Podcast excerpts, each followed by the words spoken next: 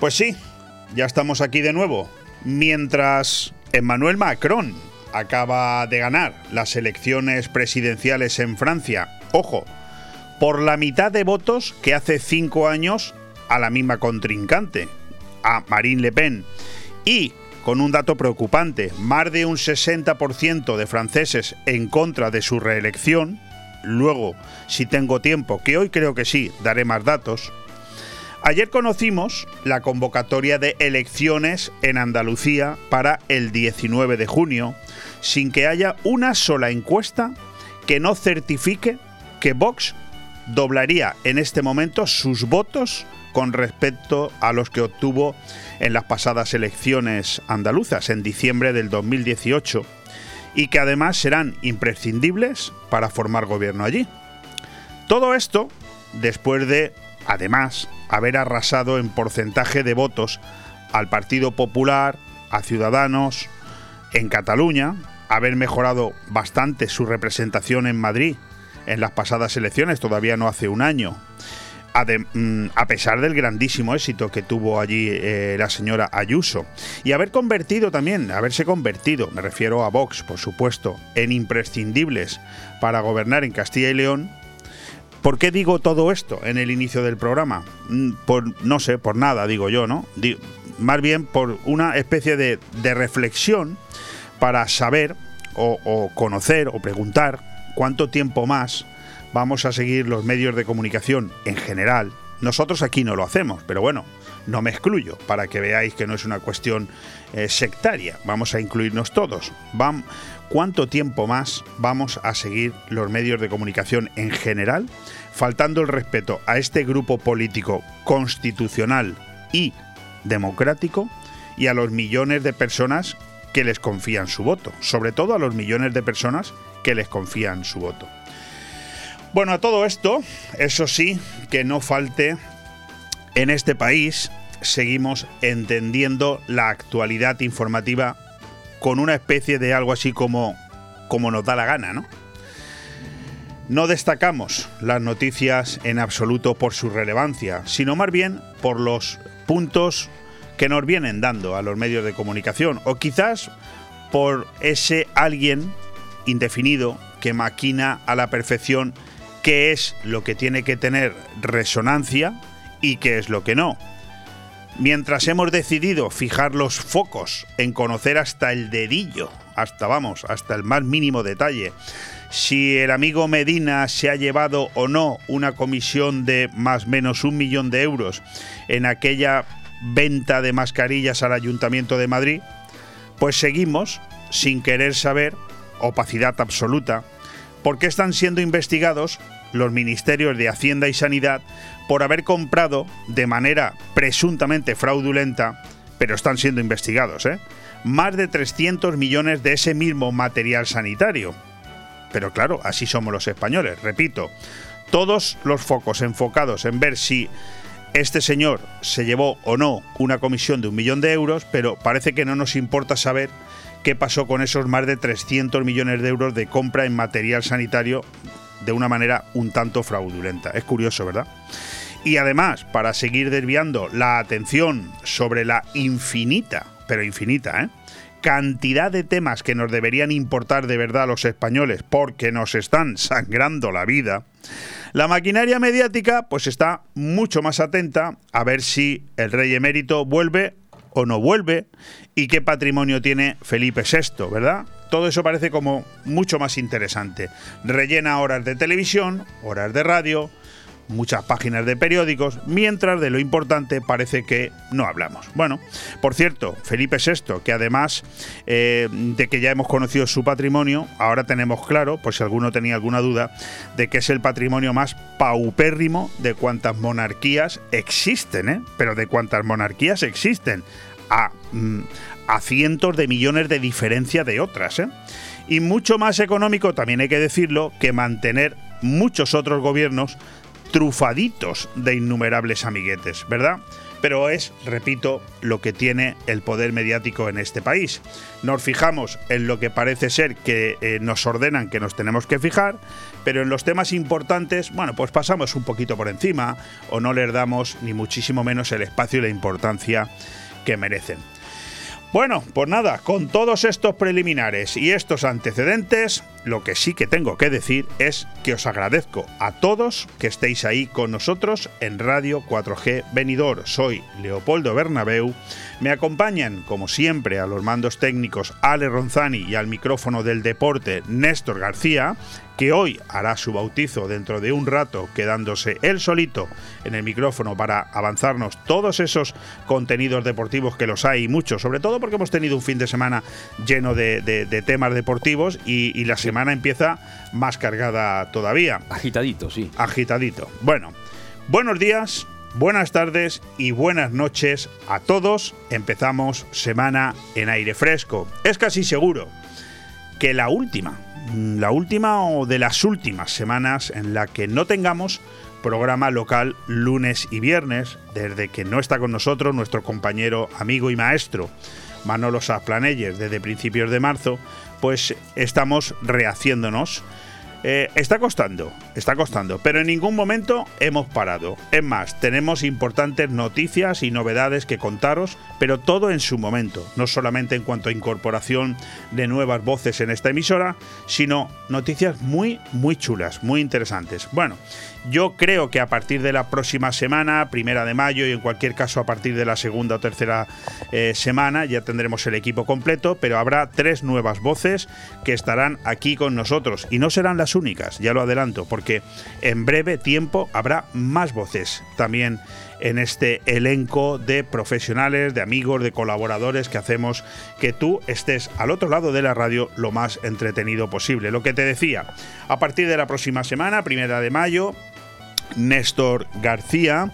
Eh, llegará hasta esta emisora, hasta Radio 4G, hasta este programa Aire Fresco, los lunes y los viernes con una horita de deportes, fundamentalmente los lunes, para hacer un resumen informativo de todo lo que ha habido a lo largo del fin de semana, también algún avance, ¿por qué no? Y el viernes, eso sí, el viernes para todos los avances de todo lo que podamos ver, escuchar, leer y disfrutar del deporte durante el fin de semana, que suele ser cuando más se concentran los deportes Carmen Almarcha será otra de las voces que pronto empezará en estos micrófonos para tener su hora dedicado al mundo de la cultura. Carmen Almarcha es la presidenta de la Finestra Mágica, un club cultural, un club de lectura que precisamente hoy, martes 26 eh, de abril, se reúnen para analizar un nuevo libro, lo hacen una vez al mes, no todos los meses, pero casi todos, donde se analiza la lectura de un libro y cada vez son más y más los que allí se dan cita como eh, demostrando que la cultura está al alza y que la lectura de libros también. David Agüera, eh, una voz inconfundible, un nombre con una gran reputación en Benidorm, en la comarca. También se incorporará aquí a Radio 4G Benidorm para que podamos escuchar su programa, su podcast Lugares y más. Emitiremos su programa los viernes de 1 a 2 de la tarde y en redifusión de 10 a 11 de la noche. Por supuesto, también lo podremos volver a escuchar los fines de semana. Lo dicho, Deportes, cultura y viajes se incorporan progresivamente a lo largo del mes de mayo a este elenco de voces locales. 26 de abril, terminando, ¿eh? terminando ya el cuarto mes del año. ¿Quién lo diría? Parece verdaderamente increíble cuando mm, vemos la velocidad a la que, a la que pasa a la que pasa el tiempo. Adiós, por tanto, al primer tercio de este año ya. Mayo a la vuelta de la esquina. Hoy eh, nos ha amanecido un día interesante, un buen tiempo en este momento. 17, 18 grados aquí en el balcón de Finestrat, desde donde hacemos este programa. Hay que decir que mm, parece ser que a lo largo del día se complica un poco el tiempo, hay una perspectiva a eso de las 9 y 10 de la noche de que puede haber un 20% de posibilidades de lluvia, pero lo que sí que está claro es que a partir de mañana martes y hasta el viernes, incluidos los dos, los tres días, eh, mañana, miércoles, jueves y viernes, los tres, sí, lo estoy viendo aquí en el gráfico, vuelven las lluvias, ¿eh? Vuelven las lluvias y además de una manera bastante clara. Mañana a mediodía dan entre un 90 y un 100% de lluvia. Pero bueno, en fin, lo de este año desde luego es algo extraordinario, ¿eh? No se nos van ni de broma. Bueno, en cualquier caso, nosotros vamos a empezar ya, que, que ya toca en Radio 4G Benidorm. Todos los martes, miércoles y jueves de 12 a 2 de la tarde, Aire Fresco, el magazín de actualidad más completo de la comarca con entrevistas, noticias, opinión y entretenimiento en un aire fresco más renovado, más personal y más cercano de la mano de Leopoldo Bernabeu. Recuerda, todos los martes, miércoles y jueves desde las 12 del mediodía hasta las 2. También podrás escuchar Aire Fresco por las tardes en redifusión y los fines de semana un resumen con lo mejor del programa. Radio 4G Benidorm. Seguimos creciendo. Vamos ya con ese avance de programa en el día de hoy en el que, bueno, eh, vamos a tener cuatro voces invitadas. Una de ellas será nuestro colaborador, amigo y compañero Néstor García, que lo hará dentro de unos 50 minutos, a eso de la una del mediodía, 10 de la noche, con un resumen informativo de deportes. Las otras voces lo harán a través del hilo telefónico. Empezaremos con Marcelo Cornellá. ¿Quién es Marcelo Cornellá? Pues es alguien con el que me apetece mucho hablar. Él es el presidente de la Asociación Cultural de Mayores de Fuenlabrada. Fíjate el título con el que vamos a ilustrar el contenido de la entrevista. Si no te cuidan, que no hereden. El grito de guerra de los mayores frente a los hijos y la ley. Un tema que está muy de moda, muy en boca de todo el mundo y nosotros hoy aquí vamos a tener a una de las personas que más sabe de esto, que más se ha interesado por defender a las personas mayores en el conjunto de toda España. Él está en Fuenlabrada y desde allí entrará en Radio 4G para hablar de todo esto que tiene que ver con el mundo de las herencias, con esos tercios obligatorios que, bueno, hay que delegar obligatoriamente, lo dice la ley, en eh, aquellas personas incluso en las que tú no querrías que nada se heredara de tu patrimonio, porque a lo mejor a lo largo de la vida pues no se han ocupado de ti, no han sido personas que se han portado bien contigo y en cambio la ley lo obliga. Bueno, hablaremos de todo eso. Luego, insisto, llegará Néstor García con el apartado de deportes en el que, bueno, pues hoy hay casi de todo, ¿no? Hay resúmenes de la Copa del Rey, de la Fórmula 1, de ese Barça Rayo que dice adiós a la liga, de ese gran tenista como es Alcaraz que ganó el Godó, Hoy vuelve la Champions, mañana también, hoy el Real Madrid, mañana el Villarreal, también vuelve hoy los, los playoffs de la Euroliga con el Madrid un fin de semana el próximo en el que vuelven las motos con el Gran Premio de España de Jerez, Carolina Marín que está de regreso y el viernes que empieza la 34 jornada de liga, además de otros titulares que eh, mm, Néstor nos traiga hasta el micrófono. Una vez hagamos ese resumen informativo de los deportes, nos iremos a hablar con Pablo Sendra en la sección Crypto Time, que por cierto el tema de la criptoadicción está generando ya bastantes problemas, bastante furor y hoy es un día en el que analizaremos también esto aquí.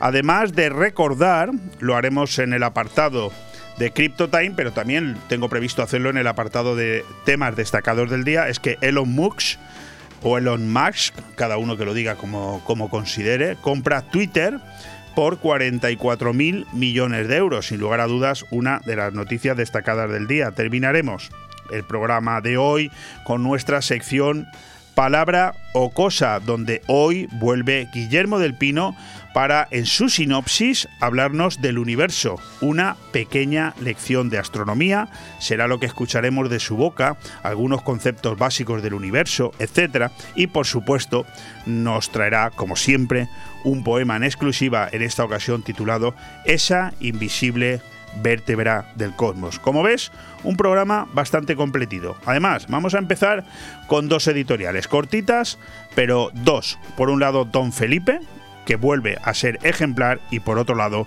Andalucía como modelo de alternativa al sanchismo. Radio 4G Benidorm, tu radio en la Marina Baja.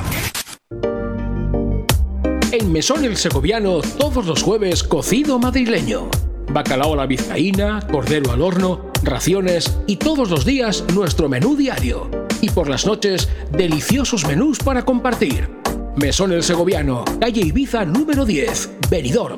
Haz tu reserva al 633 19 70 84. Mesón el Segoviano, para chuparse los dedos. El cambio climático es un reto global que afecta especialmente a la comunidad valenciana. Afortunadamente, su ciudadanía, empresas e instituciones han decidido ponerse en movimiento, adoptar los compromisos necesarios para generar un clima de responsabilidad compartida capaz de inspirar a millones. Descubre cómo en climasparaelcambio.es, una iniciativa de Hidracua y sus empresas participadas. Ya tienes un lugar exótico para disfrutar de un ambiente espectacular. Tabú Restaurante Beach Club en la Cala de Villajoyosa. Sabrosa carta para comer y cenar. Especialidad en arroces, carnes brasa, hamburguesas gourmet y Tex-Mex y desayunos healthy. Vive los mejores tardeos con música en directo con nuestros DJs los fines de semana. Abierto todos los días. Tabú Restaurante Beach Club en la Cala de Villajoyosa. Reservas al 632 79 42 64 en calatabú.com y también en Facebook. ¿Necesitas financiación para el crecimiento de tu empresa? ¿Necesitas financiación para tus proyectos inmobiliarios y urbanísticos? Dexter Global Finance. No esperes más. No busques más. Dexter Global Finance. Líderes en capital privado. Préstamos al promotor. Préstamos puente. Préstamos para compra de activos. Préstamo para compra de suelo. Pide tu estudio de viabilidad gratuito en grupodexter.com. Financiación desde 1 hasta 150 millones de euros. Líderes en capital privado. Entra ya en grupodexter.com. Aire Fresco. Programa patrocinado por Hotel Don Pancho, Fomento de Construcciones y Contratas, Exterior Plus y Actúa, Servicios y Medio Ambiente.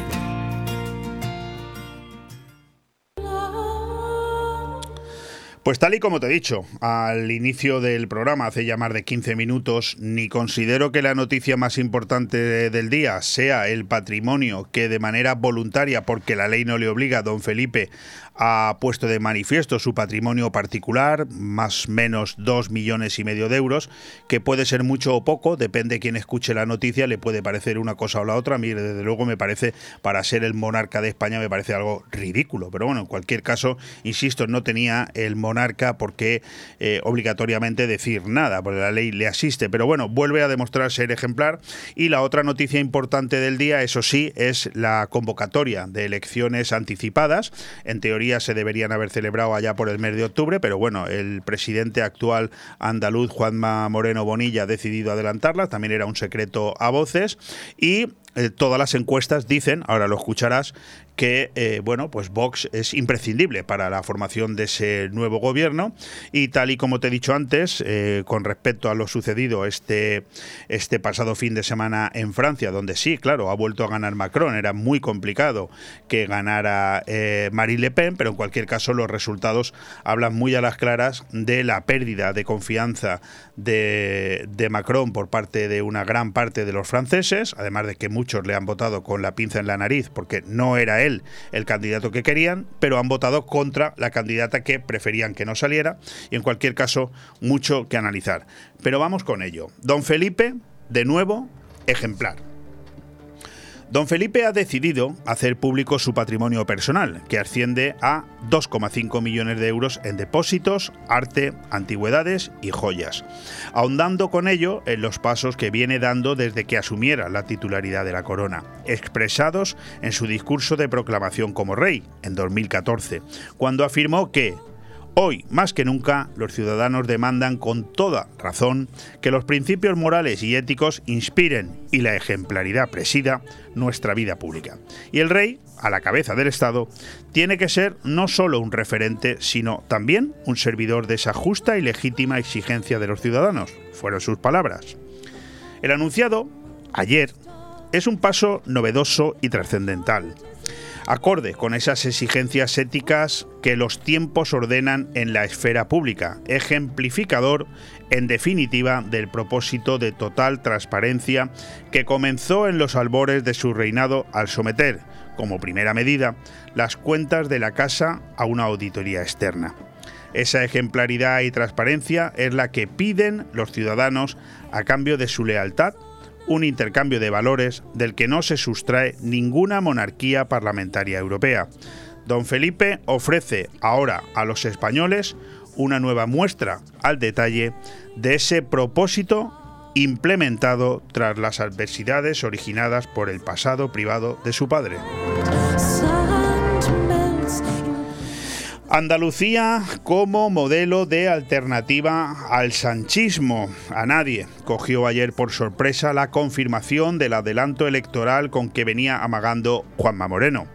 A excepción de Podemos, cuya crisis de liderazgo ha retrasado el cierre de sus listas, el resto de partidos estaban sobre aviso alertados desde hace meses sobre un movimiento de carácter estratégico para el PP, a escala regional y también nacional.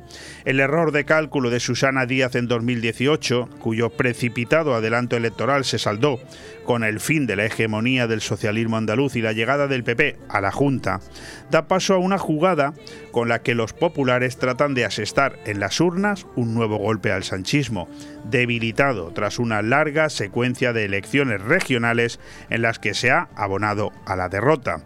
Cataluña, Madrid, Castilla-León.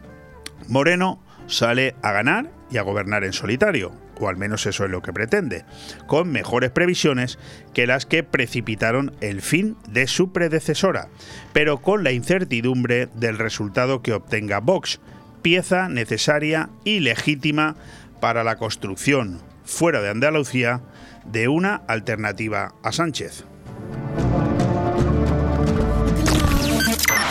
Radio 4G Benidorm, tu radio en la Marina Baja. A partir del viernes 29 de abril, un nuevo concepto de comercio tradicional y vanguardista a tu disposición en Benidorm. A las mejores carnes y embutidos de la zona, al precio sin competencia de siempre, al servicio más personal y cercano que has disfrutado, se le une ahora una espectacular renovación. Disfruta ya de la nueva carnicería Alfonso Lara. 30 años para devolverte ahora con la mejor imagen todo lo que nos has dado. Carnicería Alfonso Lara, siempre junto a ti. Ahora en calle Garita 10 de Benidorm. Grupo Pecal es una empresa que dentro del sector de la construcción está especializada en pavimentos industriales y deportivos, impermeabilizaciones de superficies y rehabilitación de fachadas, así como pinturas decorativas e industriales. Todo tanto para comunidades como particulares y empresas. Líderes en su sector, confía siempre en Grupo Parking Altea, gestión de aparcamientos. Grupo Pecal, visítanos en pecal.es y en el teléfono 678 600 343 la mezzosoprano Nancy Fabiola en el Auditori de la Nucía. El sábado 30 de abril a las 8 de la tarde, la Auditori de la Nucía acogerá la actuación de la mezzosoprano Nancy Fabiola, una de las figuras del Metropolitan de Nueva York. En este concierto, Nancy Fabiola interpretará con su gran voz ópera, zarzuela y música americana acompañada por los músicos de la Ensemble Solistas de Valencia. Auditori de la Nucía, 15 años Cultura. Restaurante Club Náutico Marina Greenwich. Hemos aprovechado para mejorar las instalaciones, realizando obras en la terraza, aclimatándola para mayor comodidad de nuestros clientes. Ven a visitarnos y sorpréndete con los deliciosos menús elaborados por el chef Alberto Durá. Infórmate y haz tu reserva llamando al 673 75 89 17. Restaurante Club Náutico Marina Greenwich, en el puerto deportivo Campomanes, Altea. Aire Fresco. Programa patrocinado por Hotel Don Pancho, Fomento de Construcciones y Contratas, Exterior Plus y Actúa, Servicios y Medio Ambiente.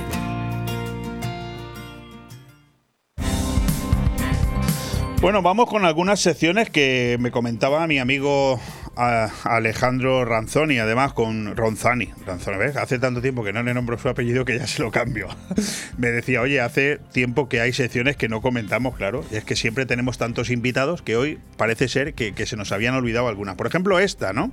En la que hablamos de eh, el resumen de los principales titulares que en este momento están pues en, en las cabeceras de los digitales a nivel nacional. Una sucesión de noticias que se salpican entre nacionales e internacionales. Por un lado, eh, Merichel Batet, que es la presidenta del Congreso, propone, atención, eh, bajar las mayorías para abrir la puerta a Esquerra Republicana y Bildu a la Comisión de Secretos. Es decir, lo explico. Esta mujer, la presidenta del Congreso, una una persona que ha demostrado en su trayectoria eh, eh, estar muy vinculada al nacionalismo catalán, pero claro, hoy preside el Congreso de los Diputados porque así lo decidió el señor presidente del gobierno, ¿no?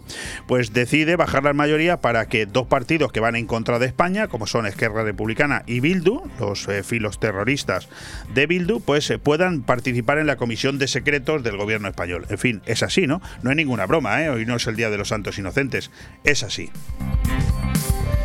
Otro que tal, Rufián, de Esquerra Republicana, amenaza con tumbar la agenda legislativa del gobierno. Es que se buscan unos socios que son maravillosos. Dice, y si son tan chulos, que pacten con Feijó.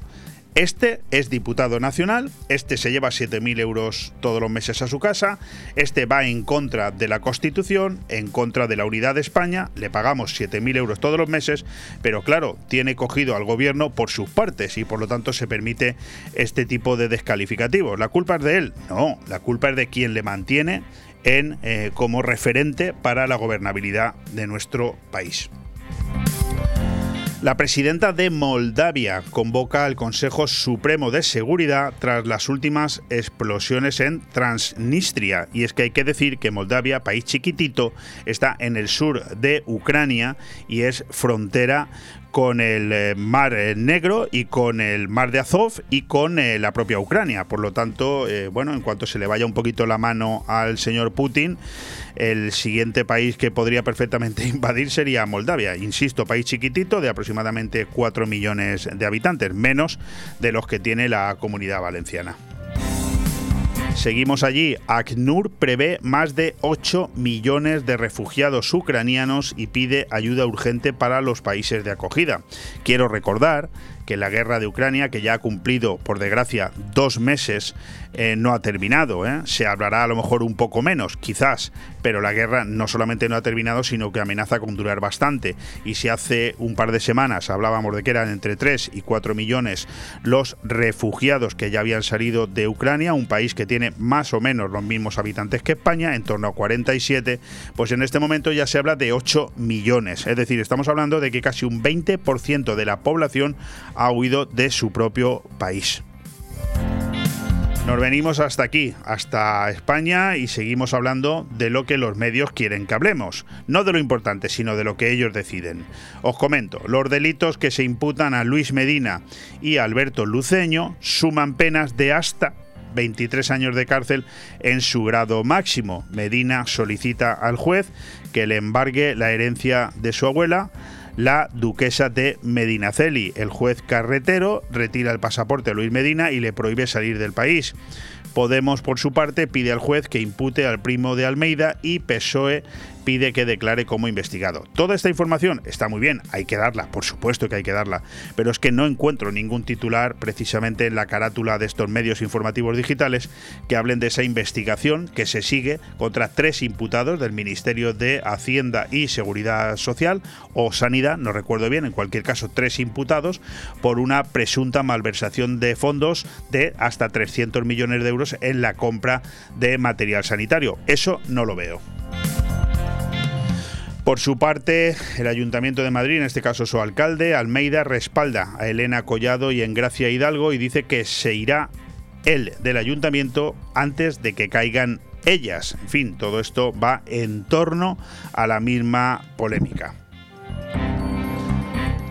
Moreno Bonilla, el presidente andaluz, aspira a gobernar en solitario y solo ve dos posibles presidentes. Yo o espadas con gobierno Frankenstein. Es lo que ha manifestado esta mañana en una entrevista con eh, Carlos Herrera. Por otro lado, el todavía vicepresidente del gobierno andaluz, Juan Marín, de Ciudadanos, que según las encuestas no tienen prácticamente ninguna posibilidad de repetir escaños en el, en el, en el Parlamento andaluz y mucho menos en el gobierno, Marín afirma que votaría no a investidura de coalición PP-Vox porque no quiere a la ultraderecha en el gobierno. Es eh, verdaderamente lamentable e increíble, me sorprende la cantidad de políticos a los que yo les presumo una capacidad intelectual hablando de ultraderecha de una manera tan constante y tan, no sé, tan grosera y maleducada, ¿no? Porque mm, yo no, no, escucho a ningún político hablar de ultraizquierda cuando se dirigen a, Podemos. Pero bueno, yo creo que no se dan cuenta, y si, y si se dan cuenta no lo corrigen, que cuanto más se falta el respeto, más se insulta a esta formación política, a Vox, más crecen sus expectativas de voto. Es que, claro, es lo que tiene tomar a los españoles por imbéciles. No se dan cuenta de que la gente de tonta no tiene un pelo. Lo hemos dicho hace un momento, el rey hace público un patrimonio personal de más de 2,5 millones de euros. Naufraga una patera en aguas del Atlántico a 244 kilómetros de Gran Canaria y deja al menos 26 desaparecidos. Fallece un legionario en un accidente con un vehículo militar en Viator, en Almería. El gasto en pensiones, atención al dato, alcanza en abril la cifra récord de 10.798 millones en un mes, ¿eh? un 4,9% más. Nuestro querido presidente a lo suyo, Sánchez conmemora el bombardeo de Guernica y recuerda a las víctimas de un episodio cruento de la guerra civil para que luego digan que los bancos no funcionan. El Banco Santander gana 2.543 millones hasta marzo, un 58% más. En tres meses, ¿eh? En tres meses, beneficio, 2.543 millones. Bueno, ahí lo vamos a dejar, el repaso informativo a nivel nacional. Vamos a ver si a nivel de la comunidad valenciana hay algún tema importante y la verdad es que sí, es una noticia que nosotros publicábamos en el Facebook de Radio 4G hace un par de días y ya, eh, bueno, eh, por desgracia se ha confirmado. Localizado el cuerpo del segundo bañista desaparecido en Calpe dos críos de 18 y 24 años, familia entre sí. Eh, la marea se los eh, arrastró hace un par de días y al final pues los dos han terminado ahogados. El primer juicio del caso Imelsa arrancará el 2 de mayo y sentará en el banquillo al famoso Yonki del dinero. La central nuclear de Cofrentes sufre una nueva parada no programada. Tanquem Cofrents denuncia que la parada en la central es la tercera en menos de un mes y medio e insiste en el cierre. Mueren una madre y su hijo tras caer a una zona de agua en el paraje de los chorradores de Navarrés. Fin, una verdadera lástima, pero últimamente con la crecida de los ríos, con tanta lluvia, ya son demasiadas desgracias de similares características. Eh, recordar que en las últimas semanas han sido hasta tres los fallecidos aquí en la zona de Bolulla. Y así, así vamos a terminar. Simplemente recordar que cuatro guardias civiles heridos tras extinguir un incendio y rescatar a una anciana y dos menores es otra de las noticias que ilustran la actualidad en la comunidad valenciana. Ahí lo dejamos. Radio 4G Benidorm, tu radio en la Marina Baja.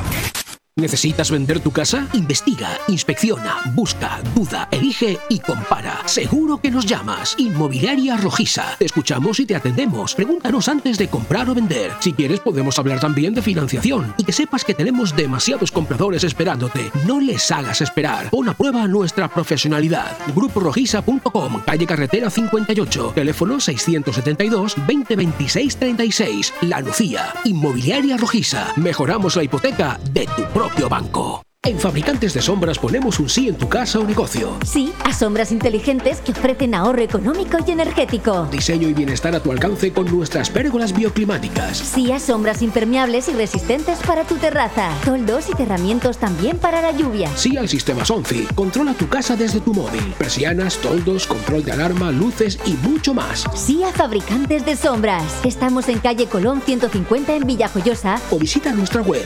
fabricantesdesombras.com. Zarcar no solo es un lugar para echar gasolina a tu vehículo, también es una panadería, una cafetería, ese supermercado en domingo, un punto de encuentro o donde comprar el periódico o el butano. Porque cada vez que vengas a Zarcar encontrarás una sonrisa y todo lo que necesitas, incluso la energía para tu vehículo. Visítanos en zarcar.net y en Avenida País Valencia 18 de Finestrat. Zarcar, nuestro combustible eres tú. Concierto de primavera en Finestrat.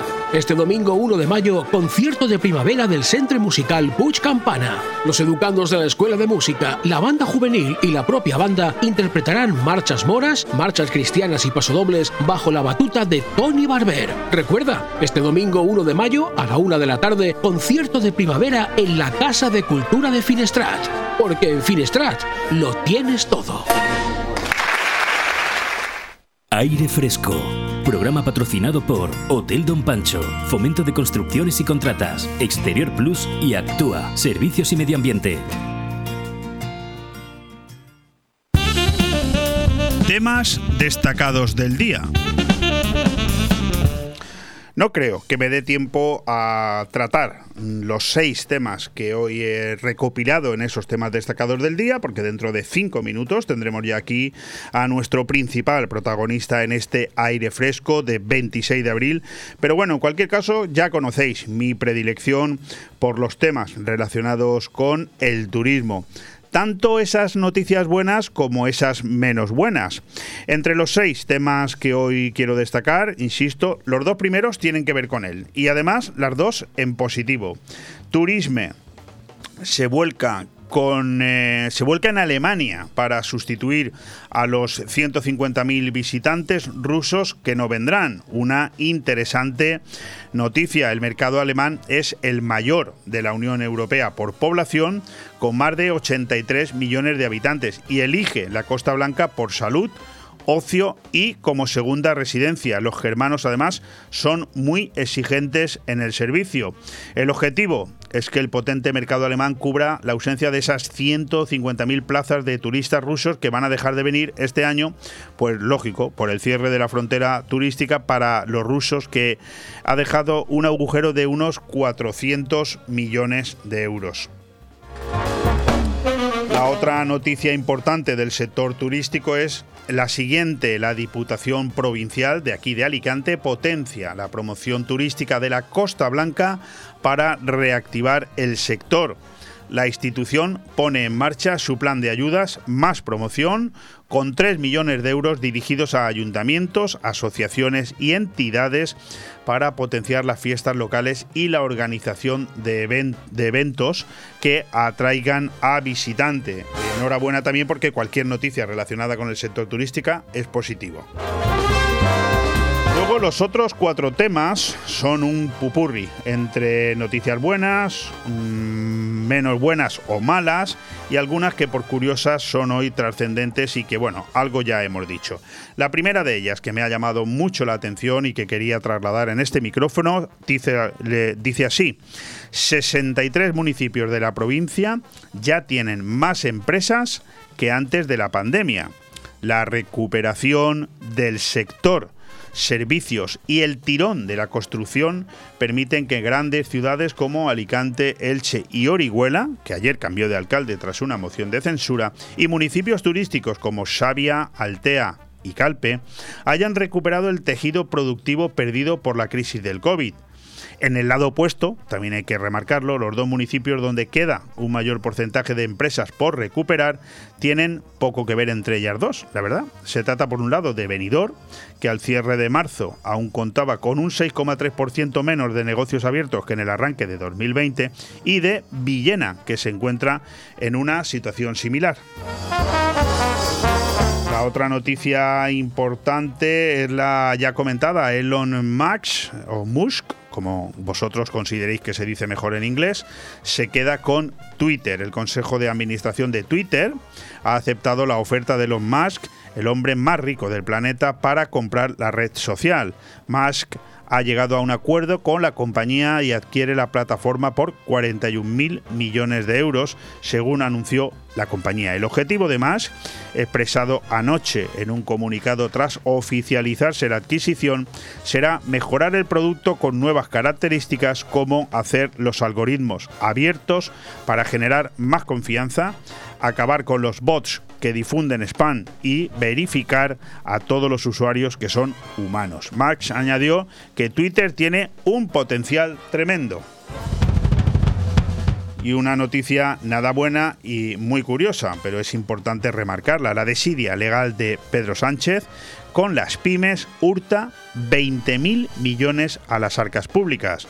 Lo explico el estallido de la pandemia primero, la posterior ruptura de la cadena de suministros y ahora la guerra en Ucrania, que ha apuntalado la mayor subida de precios de los últimos 37 años, deja en el alambre a miles de pequeñas y medianas empresas, lo que conocemos como pymes, en nuestro país que han, han visto estrecharse en los últimos meses su margen de beneficio.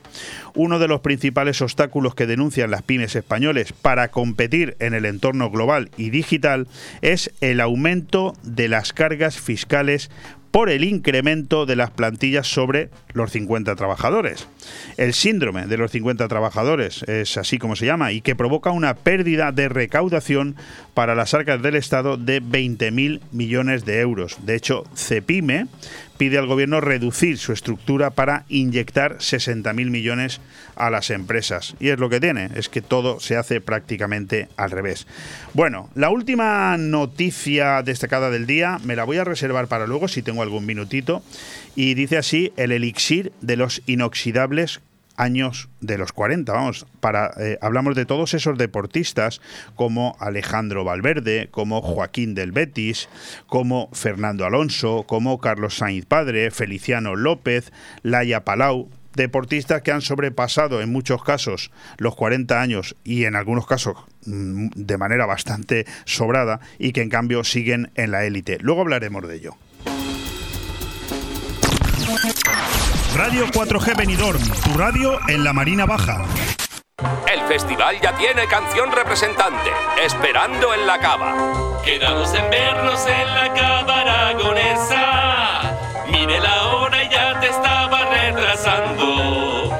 Pero no corras, no tengas prisa, ven tranquila. Que yo voy picando, yo voy picando, yo voy picando. La Cava Aragonesa, más de cuatro décadas siendo una referencia gastronómica en el corazón de Benidorm. La Cava Aragonesa, una institución en la ciudad gracias a ti. ¿Eres promotor inmobiliario? ¿Necesitas un préstamo para tu empresa? Financiamos desde 1 hasta 150 millones de euros. Dexter Global Finance. Préstamos para construir y para crecer. Dexter Global Finance. No busques más. No esperes más. Te damos el crédito que necesitas. Infórmate y pide tu estudio de viabilidad gratuito en la página web grupodexter.com. Apunta. grupodexter.com. Dexter Global Finance. Financiación alternativa. Líderes en capital privado. La cocina española como referencia gastronómica en nuestra comarca tiene un nombre, Restaurante Juan Abril. Deleítate con las mejores carnes, arroces y pescados por encargo de la mejor cocina española de siempre y frente al mar. Más información y precios en redes sociales. Reservas al 96 584 37 22. También disponemos de parking privado para nuestros clientes. Restaurante Juan Abril, Paseis del Mediterráneo 14, Altea. ¿Buscas el lugar perfecto para relajarte y disfrutar de la mejor gastronomía? El acogedor restaurante del Hotel Don Pancho ofrece el buffet más reconocido de Benidorm. Nuestra exquisita cocina incorpora las mejores recetas mediterráneas, así como una innovadora y creativa cocina internacional. Déjate sorprender con nuestro original show cooking, una experiencia única que no puedes dejar pasar. Hoteldonpancho.es, un oasis de paz en el corazón de Benidorm. Aire Fresco. Programa patrocinado por Hotel Don Pancho, Fomento de Construcciones y Contratas, Exterior Plus y Actúa, Servicios y Medio Ambiente.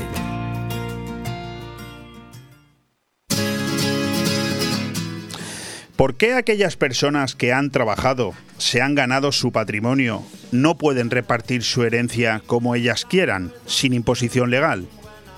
Por esta razón, por esta pregunta, se ha iniciado en chain.org la campaña Si no te cuidan, que no hereden, con la que se pretende recoger las firmas suficientes que permita dar un paso más allá y cambiar el código civil.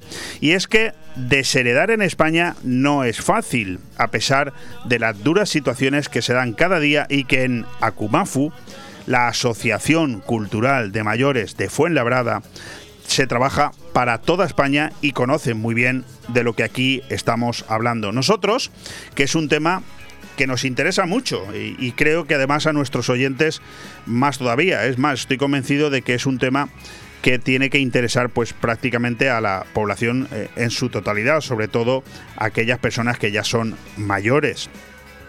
Nosotros hemos conectado con Marcelo Cornellá, es el presidente de esta asociación, él está en Fuenlabrada y de manera muy gentil, además conoce Venidor, de manera muy gentil ha accedido a concedernos unos minutos de su tiempo. Marcelo, ¿qué tal estás?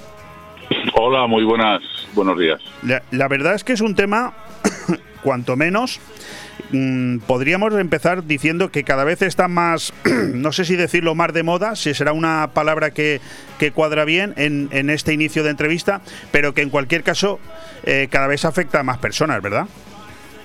Totalmente. Es más, nosotros eh, digamos que el hecho de que se esté hablando y que ahora mismo esta iniciativa esté en todas las tertulias, tanto de televisión como de radio, lo que nos hace es eh, bueno que todo el mundo le dé una repensada y sobre todo aquellos que desde hace tiempo no están hablando con sus eh, familiares, ¿no? Con sus padres en este caso y que los tienen abandonados. Yo, yo por el tono tuyo de voz, no nos conocemos personalmente, pero por tu tono de voz entiendo que no eres todavía una persona muy mayor y en cambio eh, sí se te nota, bueno, presidir esta asociación, evidentemente porque estás muy involucrado en esto y, supongo que eh, la puesta en marcha de esta iniciativa habrá sido también el reflejo de, del agotamiento de, escuchar tantas y tantas veces lo mismo sin solución, ¿verdad? Efectivamente, no solamente eh, es el hecho de que nosotros llevamos desde, desde 2015 que empezamos a hacer unas campañas, eh, digamos, en contra de la soledad y nos dimos cuenta que uno de los motivos de esa soledad era el abandono por parte de los hijos de muchos de ellos, ¿no? No llegábamos a entender el por qué ese abandono y nos dimos cuenta también que los motivos son diversos, son, eh, bueno, pues eh, eh, es como en botica, tienes absolutamente de todo. Pero hay un hecho común, que es el hecho de que, bueno, a veces son por discusiones enquistadas en el tiempo y que no ha habido solución, gente que dentro de la familia ha mal metido y al final pues ha hecho que se dejen de hablar.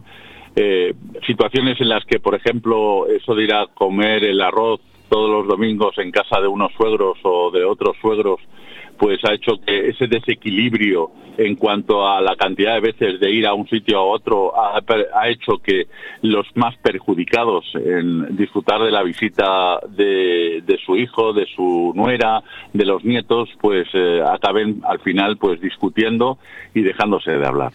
Eh, Marcelo, yo estoy convencido, escuchándote, que tu voz es el eco de la conciencia de muchísimos que ahora mismo nos estén escuchando, porque claro, yo te estoy yo, te estoy entrevistando, pero también te estoy escuchando y estoy aprendiendo, ¿no? Y tus palabras es exactamente lo que todos hemos pensado alguna vez.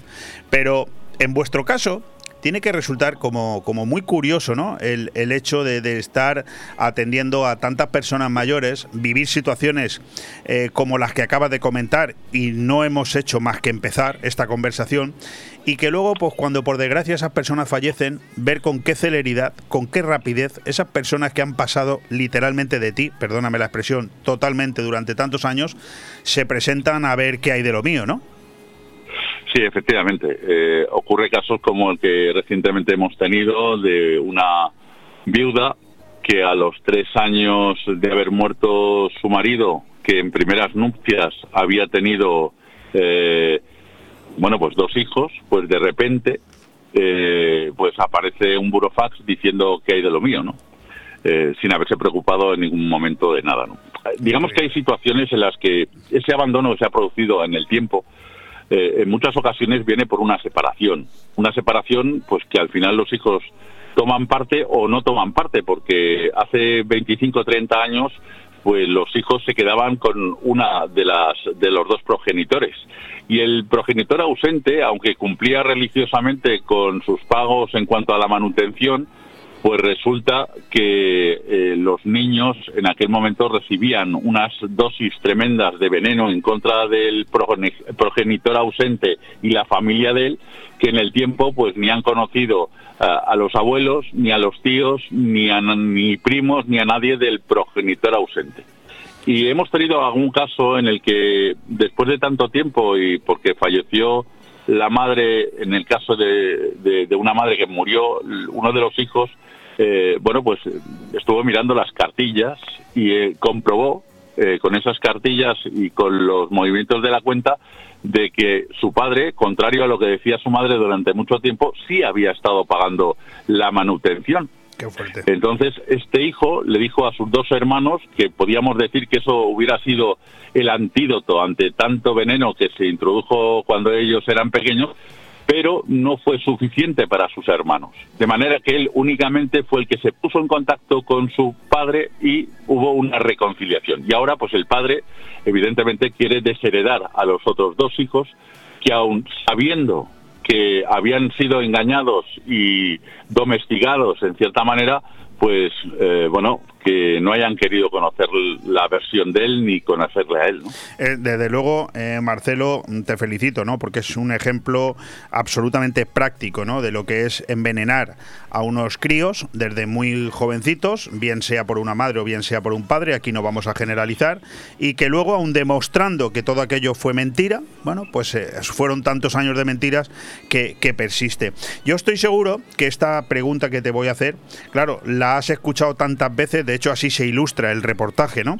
Que mm, a lo mejor no te la han hecho nunca directamente, ¿no? Pero yo te la quiero hacer. ¿Por qué aquellas personas que han trabajado, se han ganado su patrimonio, no pueden repartir su herencia como ellas quieren, sin imposición legal? Así te la hago, tal cual suena.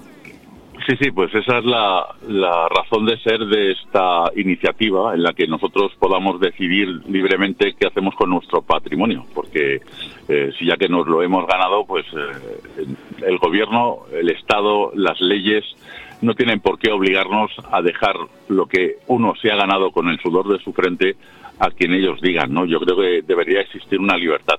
Yo creo que aquellas personas, aquellos hijos que se comportan de una forma normal, que es absolutamente la mayoría, es la amplia mayoría, pues no tienen ningún temor a nada, porque cuando llegue el deceso, pues entonces eh, pondrán el testamento muerto yo para mis hijos. O ellos no tienen que tener ningún problema. El que tiene que tener problema, y es el que ahora mismo está con el renconcome de esta campaña, es aquellos que eh, tienen eh, de lado a sus padres y a los que no hay una comunicación. los, digamos los que ilustran la frase, si no te cuidan, que no hereden, claro. Eh, por supuesto. Son los que forman eh, el, contexto del por qué habéis iniciado esta actuación. Oye, desheredar en España, eh, Marcelo, mm, vosotros que estáis tan puestos en esto, ¿es fácil o no es fácil? No es fácil. Esto es como ahora mismo últimamente eh, los delincuentes son los que más ventajas tienen frente a las víctimas. no hay facilidad eh, de ningún tipo. Tenemos 17 comunidades autónomas y no en todas ellas eh, se hace lo mismo. País Vasco, Navarra, eh, Aragón tiene también algún matiz en el que tú puedes desheredar también, pero bueno, mm, Cataluña, Baleares, les es mucho más fácil que el resto de territorios. Y eso es una injusticia. Por lo tanto, eh, el que tú tengas que preparar una dosis de papeles, vídeos, etcétera, etcétera, para que quien herede todo lo que tú tengas pueda, si hay una impugnación, defenderse ante los tribunales. Esa impugnación nos parece catastrófico. Eh, ¿Cómo es la, cara que se os queda, la, imagen que vivís, el sentimiento que os produce eh, cuando veis esos, esos mayores a los que termináis atendiendo eh, que, que, están abandonados por sus hijos? ¿Cómo es ese recibimiento? ¿Qué os dicen? Bueno, para un padre o una madre jamás hay una alegría aunque les deshereden. Yo creo que la consecuencia de cuando alguien deshereda es el, punto y final, algo que no tiene retorno. La esperanza de cualquier padre o cualquier madre es conocer a sus hijos, el ver a sus hijos, disfrutarlos, a ellos y a sus nietos. Pero ese maltrato psicológico que algunos eh, tienen tendencia a castigar incluso a veces a, sus padres, ¿no? Diciendo, bueno, pues este fin de semana no te llevo a los nietos, ¿no? O, bueno, e, ese desequilibrio que hablábamos de la balanza, eso, esos maltratos se producen con demasiada suavidad y muchos callan pues para no terminar como el Rosario de la Aurora. Sí, porque me imagino que eso también lo, estaréis viviendo a diario, ¿no? Al final, eh, abuelos, en este caso padres de hijos que a su vez tienen hijos, eh, que están siendo maltratados y aún así estoy seguro que veis imágenes en las que decís, hay que, hay que eh, incluso aplaudir ¿no? a este abuelo que, que encima no arma jaleo, no dice nada, aguanta estoicamente la que le está cayendo quizás por no generar más frustración en, en la familia, ¿verdad? Efectivamente, y no solamente es eso, es que ellos eh, pues callan pues por no ir a más, pero hay muchos feos que realizan los eh, las hijas, los hijos, los yernos, las nueras, que bueno serían pues para dejarles de hablar, pero uno tiene se contiene en cierta manera para no llegar a lo que algunos en algún momento injustamente han visto como se les negaba la palabra y se les negaba la relación de padres. el Tribunal Supremo añadió en el 2014 y 2015 dos jurisprudencias muy importantes para nosotros a la hora de desheredar, pero que aún así lleva conlleva una labor a la hora de preparar, que es el hecho de el maltrato psicológico, que es que en cuanto te dejan pues sin la relación que tienes que tener el padre e hijos, el hecho de no conocer a los nietos, el que no te los han dejado ver, y por otro lado el que tú puedas demostrar que hay una prolongada eh, situación en la que no hay comunicación. ¿Vale? Entonces, con eso eh, siempre y sí se puede desheredar. Así que el que quiera algo, que se lo trabaje y el que sea una persona de bien como todos, en, cierta manera, eh, pues y lleva una relación normal, pues no tiene que temer nada ante estas campañas. Lo que sí son buenas es para que, bueno, por lo menos se hable de algo que siempre eh, está en la boca de todos, pero dentro de casa, no puertas cierto, afuera. Cierto. Bueno, Marcelo Cornellá es el presidente de la Asociación Cultural de Mayores de, Fuenlabrada y se refiere a esas tres sentencias por parte del Tribunal Supremo en las que ya se recoge como la falta de relación entre progenitores e hijos que ha conllevado un maltrato psicológico que es, eso sí que es causa de, de desederación pero mm, como bien dice Marcelo, aún así luego hay que demostrarlo. Por cierto, Marcelo, durante la pandemia, esta situación de abandono de las personas mayores, ¿habéis notado que se haya agravado? De hecho, ha sido la causante de que hiciéramos otra iniciativa, que es la de la recogida de firmas, e intentar que nuestro legislador cambie la ley en cuanto a la legítima por el gran aumento de llamadas eh, donde la gente pues tiró ya la toalla pensando que se preocuparían en la situación que estábamos pasando con el COVID y que no hubo ninguna respuesta. De hecho, vosotros, a pesar de todo lo que me comentas, creo que tenéis como primera norma mediar para intentar recomponer la relación entre, entre padres e hijos, ¿no? Eh, a pesar de todo. ¿no? De hecho, la experiencia de tantos años nos hace que en una conversación en apenas eh, un minuto sabemos si hay solución o no al problema que nos exponen muchos de los que nos llaman a consultas. Consultas que son totalmente gratuitas y que nosotros orientamos también de forma gratuita, pues para que tengan, eh, bueno, muy claro lo que pueden hacer y que cuando ellos quieran eh, oportuno y quieran desheredar, pues que lo puedan hacer sin problema. por cierto. Mm, ¿cuánto influye una pareja, eh, la pareja de un hijo, de un hijo de una hija, para esa mala relación con los padres suegros?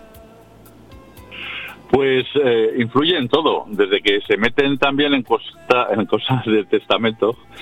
Vamos a ver, eh, cuando hay una herencia o hay un reparto de herencia, normalmente los que tienen que hablarlo son entre hermanos, pero ahí siempre participa el cuñado, la, cuñada, en, hablar de cosas que lo tienen que repartir entre hermanos. Allí no debería de meterse absolutamente nadie. Pero como ahí eh, somos diferentes, pues hay un pequeño crepúsculo de gente pues que tiene tendencia a meterse donde no la llaman y a creerse lo que no son. y por lo tanto a veces con esas discusiones pues terminan todos eh, peleados. Nosotros siempre recomendamos que aquel que vaya a testar, hacemos el testamento, sería bueno que uno se grabara de vez en cuando un vídeo y, dijera, bueno, yo en el caso cuando me muera, que será muy tarde, yo quiero dejar estas joyas para fulanito, este pendiente para menganita, esto para tal, eh, la batidora para tal, es decir, dejarlo bien claro. Porque esas tonterías que a lo mejor podemos creer que son, pues son a la hora de los repartos, quizás entre hermanos no, pero sí entre cuñadas, cuñados, eh, son motivo de dejarse de hablar. Qué fuerte, de verdad. Oye, cuando hablamos de herencia, son tres partes, a ver si lo digo bien. Por un lado está la legítima estricta, que sería, para que nos entendamos, la que va a los hijos. Sí, luego hay Sí, un tercio, un- eh, luego el tercio libre de disposición a quien quieras y el tercio de Sí, mejora, ¿no? Herederos Correcto. forzosos. ¿Qué es lo que pretendéis cambiar? Porque por otro lado, Todo, discúlpame que te interrumpa. He leído también a una abogada, López Rendo, que dice no hay que cambiar la actual legislación, ya que contempla la desheredación, desheredación, a ver si lo digo bien, sino lo que hay que hacer es aplicarla. ¿Estás de acuerdo?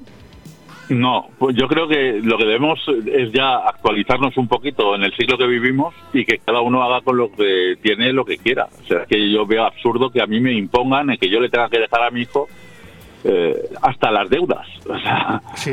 o sea, O sea, lo que eh, pretendéis tiene que en el caso a de la herencia deudas es cambiarlo que yo pueda todo. tener, ¿no? Porque las hereda forzosamente. Pues no, no, no, no. eh, debería ser libre y cada uno que hiciera con su patrimonio lo que- lo que quisiera, ¿no? Pero digo, aún así, cuando realmente tú llevas una relación normalizada con tus hijos, pues muerto yo, todo para mis hijos. No hay ningún tipo de problema, en eso no va a cambiar nada. Lo único sí daría ventaja eh, en dos sentidos. Una, que quizás tus hijos, por egoísmo, serían más buenos contigo y quizás, eh, digo, de la minoría que hay, y quizás, bueno, evitaríamos muchos problemas que en la actualidad hay en cuanto al tema de, de esas injusticias que se producen con nuestros mayores. Bueno, yo he podido leer, Marcelo, y termino ya, que sí que se puede desheredar a un hijo por motivos sí, reconocidos por, en el, Sí, ordenamiento jurídico. Cito algunos, negar alimentos al padre, maltratarlo, incapacidad por indignidad, pero en cualquier caso, por lo que te escucho, entiendo que todo eso hay que demostrar demasiadas cosas y vosotros lo que pretendéis es que sea al revés. Es decir, que el Claro. anciano al fallecer pueda dejarle su patrimonio a quien le dé la gana sin tener que demostrar Claro, nada, pero ¿no? en el actual Código Civil del año 1889, el hecho de que tienes tus hijos que darte la comida, o sea, alimentarte, ¿no? El mantenerte. Claro, tú esto lo llevas a un juicio y te dice lo primero el juez, ¿usted cobra pensión? Entonces, eh, en aquel momento, en 1889, no existían las pensiones, Correcto. no había servicios sociales. Correcto. ¿De acuerdo? Entonces, para tú exponer ese tipo de artículo en un juicio, pues debes de estar absolutamente en la indigencia y sin tener ni siquiera una, una pensión no contributiva, ¿no? Con lo cual, eh, está fuera de sí esa- ese artículo junto Está con claro, otros. El hecho de que tu hijo haya estado en la cárcel, no, podrá, podrá haber sido un delincuente, pero a lo mejor es un hijo maravilloso y no por eso le vas a desheredar. Sí, sí, totalmente de acuerdo. Está O, magníficamente bien o explicado. bueno, si tu profesión es, eh, es poco honrada, que aquel entonces era, pues si alguien se dedicaba a la prostitución o al tema de, mm, estafas, de ladrón, etcétera, etcétera, pues hoy en día eh, eso no está fuera de lugar. Es decir, tenemos un código que pues que no está actualizado. Entonces, eh, lo suyo es que nos modernicemos, nos actualicemos y que cada uno haga con, con su capa un sallo, ¿no? En cierta manera. Marcelo, ¿cómo podemos los oyentes de Radio 4G aquí en Benidorm y Comarca, cómo podemos eh, ponernos en contacto con vosotros o participar de esta iniciativa? Pues muy fácil. eh, o bien, eh, si quiere uno firmar a través de Google, de un, cualquier buscador, poner eh, si no me cuidan que no hereden, automáticamente os llevará a la página change.org o directamente la ponéis. Y para nosotros, pues simplemente poner Asociación Cultural de Mayores de Fuenlabrada o Acumafu o simplemente también eh, al poner eh, lo de herencias rápidamente os, va- os mandan a nuestra página. Oye, pues eh, en primer lugar, muchísimas gracias por atendernos. En segundo, enhorabuena por la iniciativa, porque al final este toro hay que coger, alguien lo tiene que coger por los cuernos, ¿no? Porque como tú bien dices, esto es en el siglo en el que estamos y en la época en la que nos movemos suena bastante, bastante anticuado, ¿no? O sea, aquí cualquier persona puede, eh, en primer lugar, tener el derecho pleno a decidir a quién le deja lo que en vida ha ganado. Yo en eso estoy totalmente de acuerdo contigo y por lo tanto, nada, desearos muchísima suerte y, nada, y que nos permitáis volver a llamaros cuando consideremos que, que este tema hay que traerlo otra vez aquí a antena. Cuando queráis, cualquier cosa del mayor, nosotros eh, somos en ese sentido personas que muy activas y lo que sí tenemos es que dar las gracias a que mucha gente en la repensada que se han hecho han vuelto a comunicar con sus padres y para nosotros eso ya merece la pena la campaña. Fantástico. Marcelo Cornella, presidente de la Asociación Cultural de Mayores de Fuenlabrada. Muchísimas gracias. Gracias a vosotros. Un saludo. Radio 4G Benidorm, tu radio en la Marina Baja. ¿Te gusta llegar a tiempo a tu destino? ¿Volver a casa tan cómodo y seguro como si fueras tú mismo el que conduces? Radio Taxi Benidorm. El mejor servicio a tu entera disposición. Descárgate nuestra aplicación Pide Taxi para el móvil y solicita un taxi de la manera más fácil. Visita nuestra web radiotaxibenidorm.com. Radio Taxi Benidorm 96 586 2626. Necesito hablar contigo. Tengo que contarte algo, Ten- de algo, ten- de algo, ten- de algo, de algo, de algo. Tenemos que hablar. Sea lo que sea, díselo en Restaurante Juan Abril, porque no hay otro sitio igual donde todo sabe y sienta mejor, como nuestros arroces, carnes y pescados frescos de la bahía. Restaurante Juan Abril, Paséis del Mediterráneo 14, Altea. Reservas al 96 584 37 22. Restaurante Juan Abril, la cocina española de siempre, donde todo te va a saber mucho mejor. ¿Necesitas financiación para el crecimiento de tu empresa? ¿Necesitas financiación para tus proyectos inmobiliarios y urbanísticos? Dexter Global Finance. No esperes más. No busques más. Dexter Global Finance. Líderes en capital privado. Préstamos al promotor. Préstamos puente. Préstamos para compra de activos. Préstamo para compra de suelo. Pide tu estudio de viabilidad gratuito en grupodexter.com. Financiación desde 1 hasta 150 millones de euros. Líderes en capital privado. Entra ya en grupodexter.com.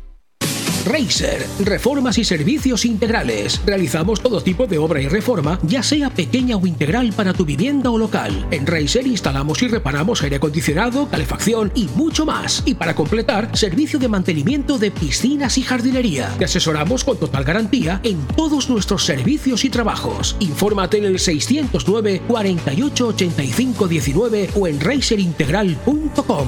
Racer, garantía de eficacia y servicio. Aire Fresco. Programa patrocinado por Hotel Don Pancho, Fomento de Construcciones y Contratas, Exterior Plus y Actúa, Servicios y Medio Ambiente.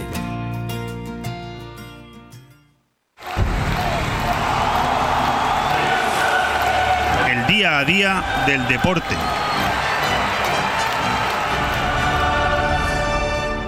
Buenos días a todos y aquí estoy yo, Néstor García, y vamos a empezar la primera vez el programa deportivo.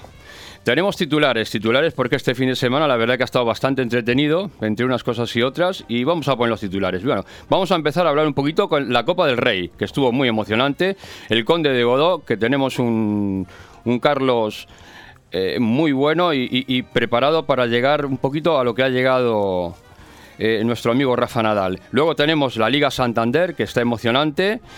Eh, por arriba y por abajo, la verdad. Tenemos la, la Liga Smartbank, que también está en bas- bastante emocionante a ver quién sube a la primera división.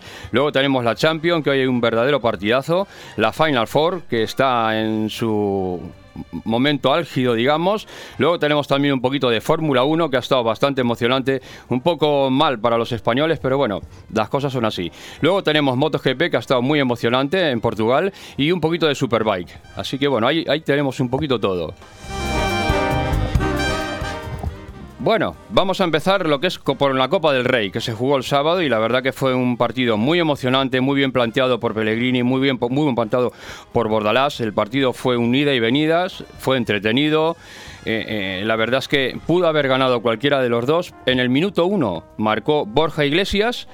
Perdón, en el minuto 11 marcó Borja, Iglesias un gol bastante bonito y en el minuto 30 empató Hugo Duro. La verdad es que el partido fue a la prórroga, intentaron los dos equipos llevarse el gato al agua, pero al, al final fue inevitable llegar a la tanda de penaltis. Una tanda de penaltis que, bueno, iba todo bien para los dos equipos hasta que eh, falló el penalti y ahí se vino todo abajo. La verdad que fue una pena porque el Valencia lo había hecho bastante bien todo, pero bueno, en estos partidos de fútbol tiene que ganar uno, no pueden ganar los dos. Entonces, bueno, eh, la verdad es que eh, la afición bética disfrutó.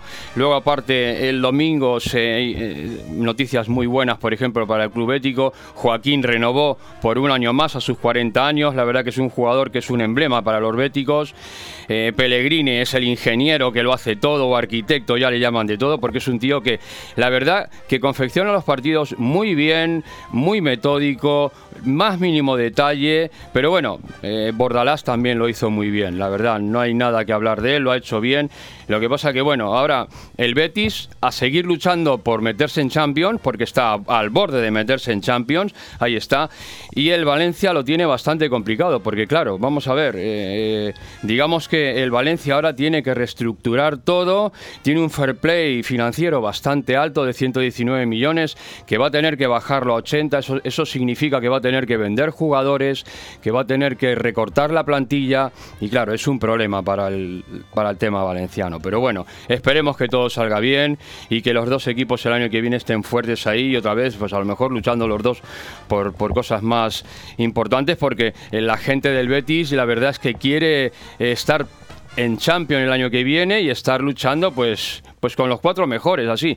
Eh, tema difícil pero bueno eh, todo se puede en esta vida. Y con ganas y con grandes entrenadores como es Pellegrini y grande plegar en plantilla como tiene el Betis se puede aspirar a todo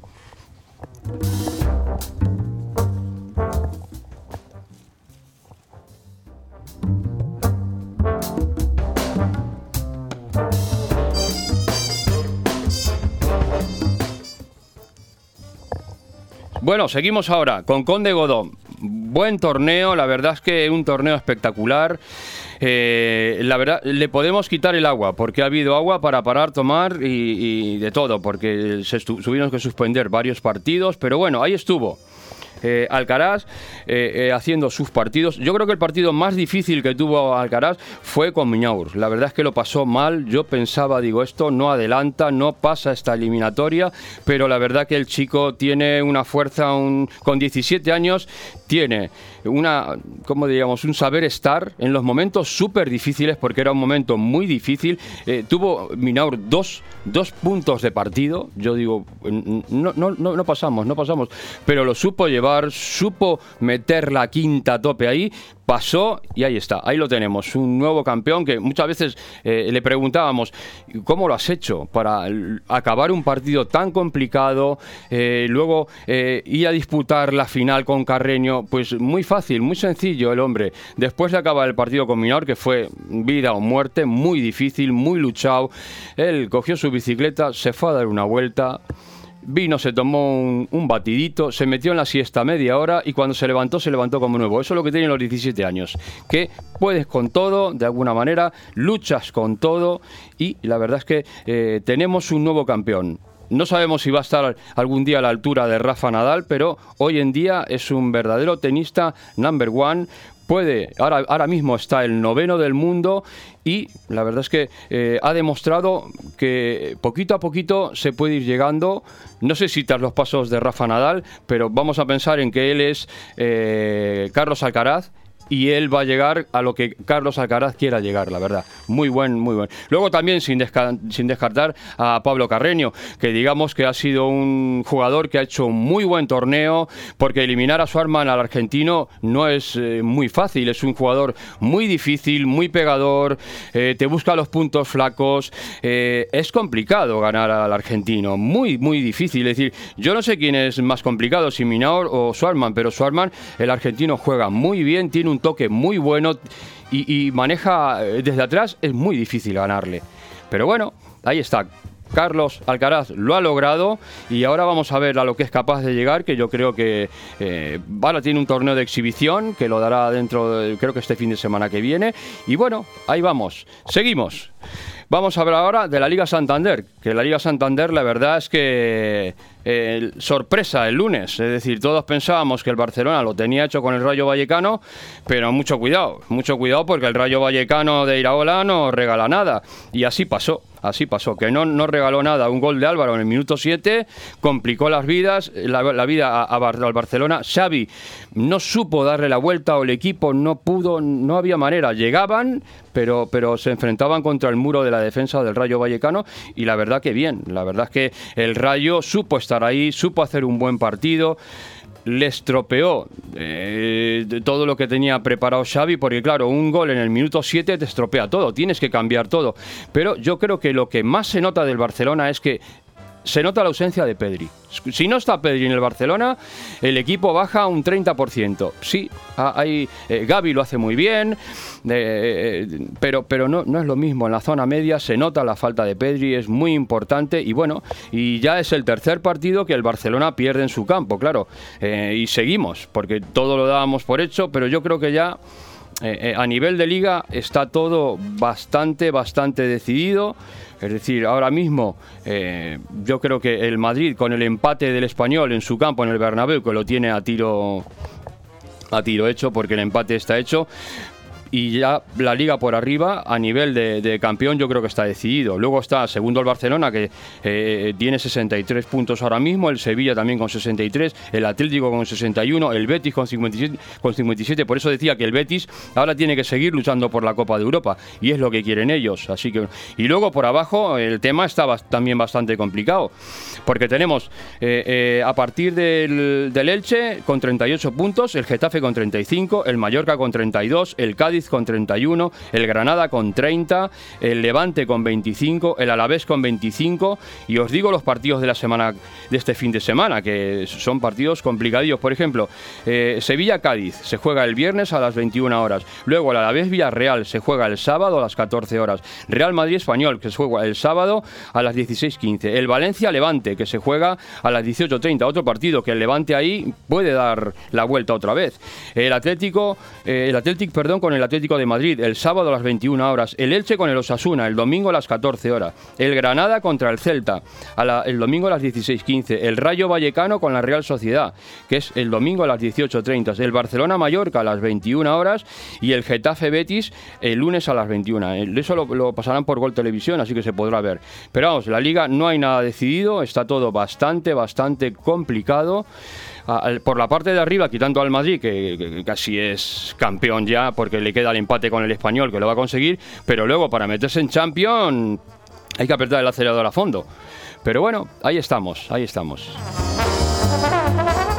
Bueno, ahora vamos a hablar un poquito de la Liga Smartbank, que la tenemos ahí un poquito dejada de la mano de Dios. Ayer ayer en el último partido que quedaba de la liga, que era Almería Sporting de Gijón. La verdad es que el Almería lo intentó todo, pero mucho cuidado, que el Sporting también tuvo sus, gol, sus posibilidades de gol, tuvo sus posibilidades de, llevarse el gato al agua, pero el Almería luchando, luchando y luchando, al final consiguió el, gol del triunfo en el minuto 91, que lo consiguió Curro Sánchez. Es decir, eso era el no va más, porque claro, lo había intentado todo eh, el pobre Almería, pero muchas veces eh, se tuercen las cosas o no salen bien o no salen como queremos, pero lo que sí está claro es que tanto la liga como, en primera división como en segunda división, cualquiera te puede hacer un churro. Es decir, eh, no es. Yo muchas veces comparo las ligas estas porque yo creo que todavía es más complicada la liga de segunda división que la de primera división. Pero bueno, ayer el Almería no es que se mereciera el triunfo, pero luchó hasta el último momento y lo consiguió. Así que bueno, ahí está. Sigue. Yo os digo cómo está la liga de segunda división, la liga Smartbank. Está primero el Eibar con 71 puntos, segundo la Almería con 70, tercero el Valladolid con 69, que también viene ahí apretando fuerte, y ya un poquito más descolgado el Tenerife con 63. Pero bueno, Ahí estamos, ahí está. Digamos que va a ser un fin de semana también complicadillo, complicadillo, porque hay partidos muy buenos, sobre todo en la parte de arriba, porque tenemos el Eibar que va a jugar con el Zaragoza el sábado a las 18.30, luego el Burgos con el Armería, cuidado con el Burgos, que juega en el sábado a las 20.30, el Valladolid con la Real Sociedad, yo ese lo veo más asequible, yo creo que el Valladolid ahí, la Real Sociedad está un poquito descolgada, un poco mal, no, no acaba de encontrar... Eh, y luego tenemos el Club Deportivo Lugo, Tenerife, así que bueno, ahí estamos a ver el Tenerife el Tenerife ya digo que está un poquito más descolgado, pero bueno, tiene posibilidades todavía. Esto es algo como dicen, hasta el rabo todo es toro. Pues eh, hay que seguir luchando. Quedan todavía cinco jornadas y puede pasar cualquier cosa. Bueno, pues ahora nos vamos un poquito a Champions. Champions. Bueno, hoy gran partido, gran partido, que sí, que el favorito no deja de ser el Manchester City, que ayer eh, leyendo un poquito todo, eh, casi el Manchester City parece un equipo español, porque es decir, todo está técnico, todo, es decir, todos españoles, Chiqui Belguistain, Juan Malillo, Rodolfo Borrell, decir, segundo entrenador, ahí parece más que un equipo inglés, parece un equipo español, la verdad que es alucinante, pero bueno, yo me alegro porque eso quiere decir que los técnicos españoles no solo triunfan en España, triunfan fuera y, no en un equipo normal, en un super equipo como es el Manchester City. Pero bueno, ahí estamos. Eh, hablamos. Eh, el Real Madrid, bueno, la verdad es que casi no tiene dudas. Estamos en las dudas de Casemiro, Álava, pero yo creo que van a poder jugar. Yo creo no. Eh, el entrenador dice que los ve para jugar a lo mejor Casemiro un poquito más tocadillo, pero también está para poder jugar. En el Manchester también tienen problemillas, tienen dudas. Por ejemplo, con Walter, que tiene el tobillo un poco tocado, aunque decía Guardiola que sí va a poder jugar, que lo ve recuperado, que se ha recuperado bastante bien. Pero bueno, vamos a ver. Yo creo que Walker puede. Luego Stone está un poco con, con isquiotibiales, pero bueno, yo creo que también va a poder jugar, a lo mejor no al 100%, pero es un gran defensa, digamos que es la medular central del equipo y puede. El fin de semana, la verdad es que eh, el, City eh, goleó al Watford 5 a 1, es decir, y el está en buena línea, la verdad. De hecho, es el favorito, toda la, prensa dicen que el favorito es eh, el Manchester, así que bueno, vamos a ver lo que pasa, porque eh, también hay que tener en cuenta de que el Real Madrid eh, está en un gran momento de forma, está en un gran momento físico. Todo lo contrario de lo que decía la prensa. Decía la prensa, Ancelotti, Carlo, no hace rotaciones. Cuando llegue final de temporada el equipo va a estar fundido. Pues mira, pues no está fundido. Que explique a los demás lo que ha hecho, porque la verdad es que Carlo Ancelotti ha demostrado pues que eh, su preparador físico ha llegado al punto, digamos, más difícil de la temporada con la mejor preparación física del equipo del Real Madrid.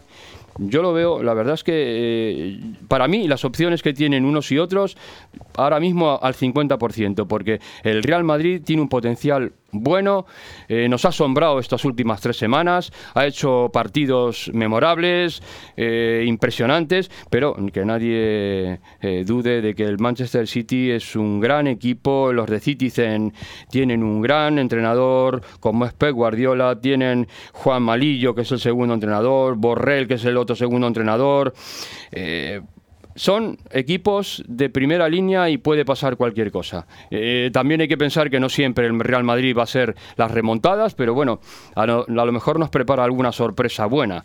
Y luego tenemos también dentro de Champions al Villarreal. La verdad es que el Villarreal, digamos que es el patito feo. Es decir, el Villarreal, bueno, pues las tres veces que ha ido a Anfield ha palmado, ha perdido. Es decir, pero bueno, yo siempre digo que la historia está para cambiarla. A mí, yo qué sé, muchas veces los periodistas que se ponen a hablar de que las estadísticas tal cual, sí, pero las estadísticas es pasado. El pasado ha pasado. Ahora vamos a ver el presente, porque el Villarreal pues ha eliminado al Bayern de Múnich y, que quieras que no, eso es algo muy potente. Y, yo, yo espero que, que, el amigo Emery nos saque algo de la chistera. No va a jugar Gerard Moreno, pero bueno, eh, tenemos a Trigueros, que es un buen recambio y puede estar ahí. Así que bueno, seguimos ahora. Radio 4G Benidorm, tu radio en la Marina Baja. Los mejores atletas competirán en el Estadio Olímpic de la Nucía en el Campeonato Iberoamericano de Atletismo. Compra ya tus entradas en la web de la Federación Española de Atletismo y no te pierdas el evento del año. Del 20 al 22 de mayo, el Estadio Olímpic de la Nucía acogerá el Campeonato Iberoamericano de Atletismo, donde participarán 500 atletas de 21 países. No te lo pierdas y compra tus entradas ya en la web de la Federación Española de Atletismo. La Nucía, ciudad del deporte.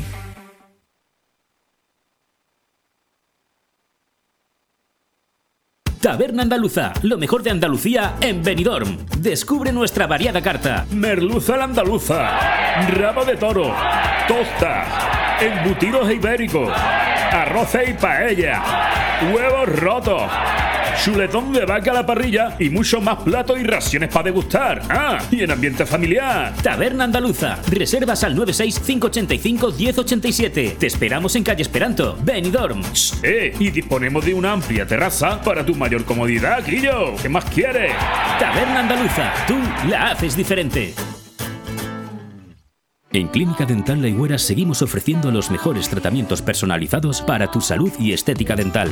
Seguimos teniendo la mejor odontología preventiva e infantil, ortodoncia, implantología, estética dental. Seguimos mejorando y por eso lo hacemos desde nuestras nuevas y mejoradas instalaciones en la calle Venus, esquina con Tomás Ortuño de Benidorm y en el teléfono 96688 9858. Clínica Dental La Higuera, tus dentistas de confianza. ¡Anda! Eso que suenan son tus tripas, ¿verdad? Pues sí, tú. Tengo más hambre que el perro un ciego. ¿Y si pedimos unos bocatas? Pero qué bocatas ni qué bocatos. Lo mejor para quitar el hambre es ir al mesón el segoviano. Mesón el Segoviano combate eficazmente la hora del almuerzo, la comida y la cena. Rabo de toro, cordero al horno, cochinillo a la segoviana, chuletón de buey, menú diario. Mesón el Segoviano, calle Ibiza 10, teléfono 633 19 70 84. Benidorm. Aire Fresco. Programa patrocinado por Hotel Don Pancho, Fomento de Construcciones y Contratas, Exterior Plus y Actúa, Servicios y Medio Ambiente.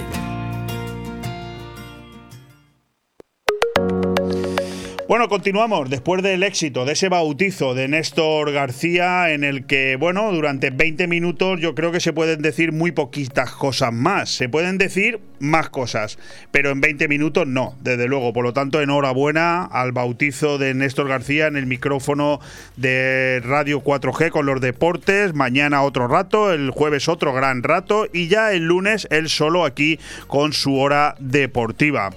Cambiamos de tercio, nos vamos a hablar ahora con uno de nuestros colaboradores, el primero de hoy.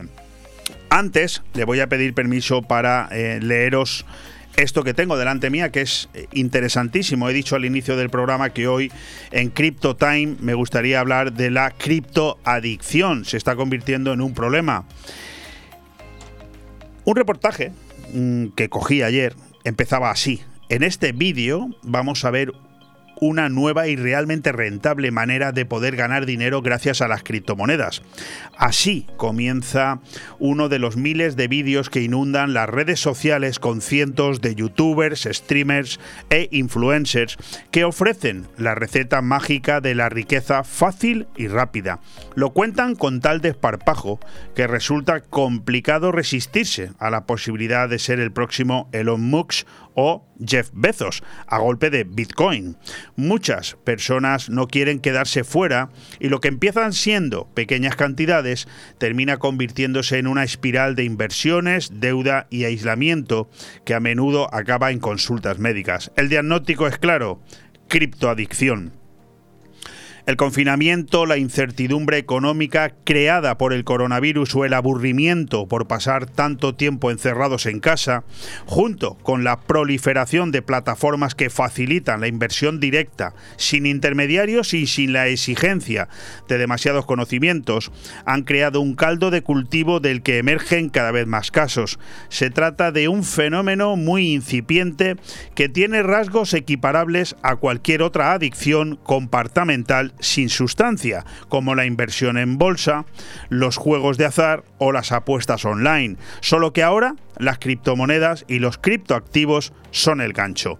Ambos se han convertido en el germen de una nueva forma de ludopatía y pocos dudan de que es un problema que irá a más. La mayoría son hombres, 92%, están casados o con pareja, 45%, son activos laboralmente, 54%, y sufren también adicción a los juegos de apuestas. La edad media de los pacientes se sitúa en 42 años, aunque los expertos consultados creen que poco a poco irá bajando porque muchos de los afectados que están llegando ahora a las consultas son más jóvenes. El artículo da para mucho más pero es la entradilla de esta sección que he elegido hoy en Crypto Time para preguntarle a nuestro experto, a nuestro compañero Pablo Sendra, que ya está al otro lado del hilo telefónico, si esto que yo acabo de leer está empezando a ser una norma en el mundo de las criptomonedas, del Bitcoin. Esto puede terminar pasando factura, está de acuerdo, es una exageración. Querido Pablo, ¿cómo estás? Buenos días, Leopoldo. Saludos a ti y a los escuchas. ¿Cómo analizas esto que yo acabo de, trasladar a la audiencia? ¿Cómo qué visión le doy? Bueno, básicamente todas las adicciones pues dependen de nuestro comportamiento como, como animales que somos. Nos regimos un poco por el esfuerzo recompensa, ¿verdad? Entonces, claro, es un mercado un poco loco, el tema de las criptomonedas tanto sube como baja, pero la tendencia es alcista. Y, claro, como vemos que, puede, que rentable o que otros han sacado rentabilidades muy elevadas, pues, pues bueno, se puede crear una adicción porque el modelo en el que trabajan las criptomonedas a día de hoy, pues, pues puede llevar a eso, es verdad. Y después pues todas las estafas de gente que nos prometen riquezas pues inimaginables. Esto se debe a que bueno, si hubiésemos invertido mil euritos en Bitcoin en, en 2013, hace apenas nueve años, pues a día de hoy eso valdría 450 mil dólares, euros. O sea, se ha multiplicado por cuatro- 450.000 450. euros. O sea, se ha multiplicado por 450 en nueve años. sí. Pero bueno, los que no, los que no estuvimos ahí en ese momento, pues pues eh, más complicado que haga esas revalorizaciones tan elevadas, pero pero que sí que sí, que podemos decir. Pablo, escuchándote, que esto es como todo. Es decir, cuando esto nació, el que fue hábil y supo verlo, hoy es multimillonario. Ahora que se ha convertido en una moda, todo el mundo quiere entrar, se puede producir el efecto contrario, el de la ludopatía, las estafas, en fin. Pero que el Bitcoin no es, o las criptomonedas, mejor dicho, no son algo diferente al, al- al resto de- de- de situaciones que se dan en este mundo tan globalizado, ¿verdad? Sí, se pueden dar problemas graves, por supuesto. Yo no digo que no, no conozco a nadie y, confío en que nadie de los escuchas pues esté pasando por eso. Hay que tomárselo con, humildad, con moderación, eh, con paciencia y, con inteligencia. No, no hacer cosas que uno no, no debe, como endeudarse en algo que no controla. Y cuando me dicen, esto se va a ir a la luna, bueno, a ver, dime un motivo, es que tampoco tenemos una bola de cristal, esto no, no es así, eh, paciencia y está muy bien que apuestes por proyectos serios y que vayas a largo plazo, pero más allá de eso, yo personalmente no, no hablo demasiado. Esta, esta mañana, en el resumen informativo, más bien en el apartado de noticias destacadas del día, he traído una que he comentado que luego más tarde en el apartado vuestro de, de CryptoTime, en el tuyo, también la comentaría, y es la compra de, Twitter por Elon Musk, ¿no? Se dice Musk, no Musk, ¿no? Elon Musk. Eh, y esto, pues de alguna manera, también es una noticia importante en vuestro sector, ¿verdad? Sí, porque eh, Elon Musk es, es un visionario de este mundo, está bastante metido, ha hecho pues, mucha propaganda de, tanto de Bitcoin como so- sobre todo de Dogecoin, una persona que se maneja bastante con memes y bueno, pues la moneda meme por excelencia fue Dogecoin y, parece ser que él la, apoya bastante. De hecho, en Estados Unidos, en Twitter, se puede, se puede usar eh, como monedero de Bitcoin, usando el Lightning Network, y, y, y hay, solo en Estados Unidos, eh, pero hay una versión premium de, de Twitter y se pueden pasar pequeñas cantidades de Bitcoin usando esa red. Y, y uno de los planes de Elon Musk, siempre lo ha dicho, más lo dijo recientemente también, es que además también aceptase Dogecoin. Y claro, hoy hoy hablaremos de eso, pero Dogecoin ha subido un 28% desde la noticia que Elon Musk eh, ha comprado Twitter. Bueno, pues Y oye, si te, parece, si te parece, eh, y por continuar y cerrar capítulo, podemos empezar por ahí, ¿no? Eh, hablar de esa, de esa noticia, porque mm, yo lo acabo de conocer ahora mismo y es lo que tú dices, después de la compra de Elon Musk de por 41 mil millones de euros de la red social Twitter, eh, esta mañana hemos conocido que el Dogecoin sube un 28%. Eso a- a- es debido a lo que has comentado, ¿no? Ah, tal cual. Eh, Elon Musk es- apoya bastante esa moneda, ha dicho lo que ha dicho sobre su uso en la red Twitter y, bueno, yo no sé si ha subido de forma sana o muy especulativa, que es lo que me imagino, si pueden venir correcciones y tal, pero bueno, eh, sí que es verdad que si se usa, como dice Elon Musk, pues es una moneda que puede, puede ganar valor, porque al final las que tienen valor son las que tienen una usabilidad y le estamos dando una usabilidad eh, mayor, pues es, es fácil que el precio suba. Eh, 28 es mucho ya, ¿eh? Mucho, En muchísimo. un día, ¿eh? En un día, en un día. Bueno, en el, Unas horas, de hecho, no llega ni un día. En cuanto a temas eh, para tratar hoy en esta sección, tenemos la, la evolución semanal, ¿no? Mercados en rojo y pesimismo. Cuéntanos. Bueno, eh, la verdad es que hoy pues es un día verde, pero a una semana vista las principales criptomonedas como son Bitcoin se deja un 2,27% y Ethereum un 3%. El resto pues acompañan BNB más, hay un 6%. Terra está en positivo esta semana en 4,70. Terra es un proyecto que hablamos bastante de él, me parece bastante interesante. Y, y Solana eh, pues ha bajado casi un 4%. Terra es un fork de Solana, pero parece ser que no está teniendo los problemas técnicos de Solana, que decir que comparten tecnología, habrá ciertas diferencias, pero comparten tecnología, son Solana es el padre de Terra, por decirlo de algún modo, tecnológicamente hablando, pero ya se está acercando la cotización. Solana está a 94 euros y Terra a 90, ya tiene mayor capitalización de mercado y bueno, es un proyecto bastante interesante que yo también estoy metido. aunque, aunque bueno, hablamos de que, como tú dices, hoy es un día en verde, el, el análisis semanal, la, evolución mala. podríamos decir que es en rojo, no con grandes caídas, pero hay analistas que dicen que este año, a pesar de todo lo que ya hemos dicho en estos primeros cuatro meses, el Bitcoin volverá a tocar máximos. A mí me parece un titular mm, demasiado arriesgado, ¿no? Sí, yo nunca le he dado valor a los titulares que dicen que a final de año esta moneda valdrá tanto o cuánto. De hecho, en general suelen, suelen errar. El, precio de las criptomonedas a día de hoy está también muy vinculado a cómo, cómo funciona la economía. Eh, y bueno, los, los aumentos de tipos de interés dudo mucho que le hagan un gran favor. La situación, pues como he dicho, respecto al halving, pues es eh, este año para mí, siempre lo he dicho, que podría ser que tocase otra vez máximos, eso son cosas que pueden pasar, pero que la tendencia eh, pues no, iba a ser muy optimista, no significa que vaya a ser muy catastrofista, pero que eh, esas alegrías, no sé, yo no, yo no me las planteo, yo me planteo la verdad, olvidarme un poquito del precio este año y bueno, pues si puedo hacer compras alguna vez que pueda ahorrar un poquito o, o ir operando y haciendo cositas y aprendiendo muchísimo, es el año para eso. Si baja, pues es un momento para comprar. Si sube, pues la alegría que ha subido, ya está. Eh, no eres partidario de hacer cuentas a largo plazo. La verdad es que en ese sentido uno que no entiende como yo te apoyo porque yo estoy comprobando, eh, aprendo contigo, eh, aprendo cuando tú hablas aquí en esta emisora y veo cómo cambia la cosa de una semana para otra de una manera tan importante que es difícil pensar que a, un año vista se pueda predecir nada. Pero lo que sí que está claro es que el evento más importante para este año, o al menos uno de ellos, es de, de Merge, ¿no? El proceso por el cual Ethereum pasará a dejar de minarse, ¿no? Sí, son muchos años de promesa, pero todo apunta a que ya está muy cerquita el proceso por el cual eh, Ethereum dejará de ser una moneda minable, eh, dejará de ser el, modo, el proof of, eh, of work pasará a ser proof of stake y dejará de minarse. Claro, eso se- yo creo que es un evento muy importante porque Ethereum es la segunda moneda en capitalización. Está por debajo de Bitcoin, eh, bastante por debajo, pero claro, mm, podría ser que si tecnológicamente hablando se desarrolla como prometen, pues puede ser de que los inversores entren, entren más fuerte.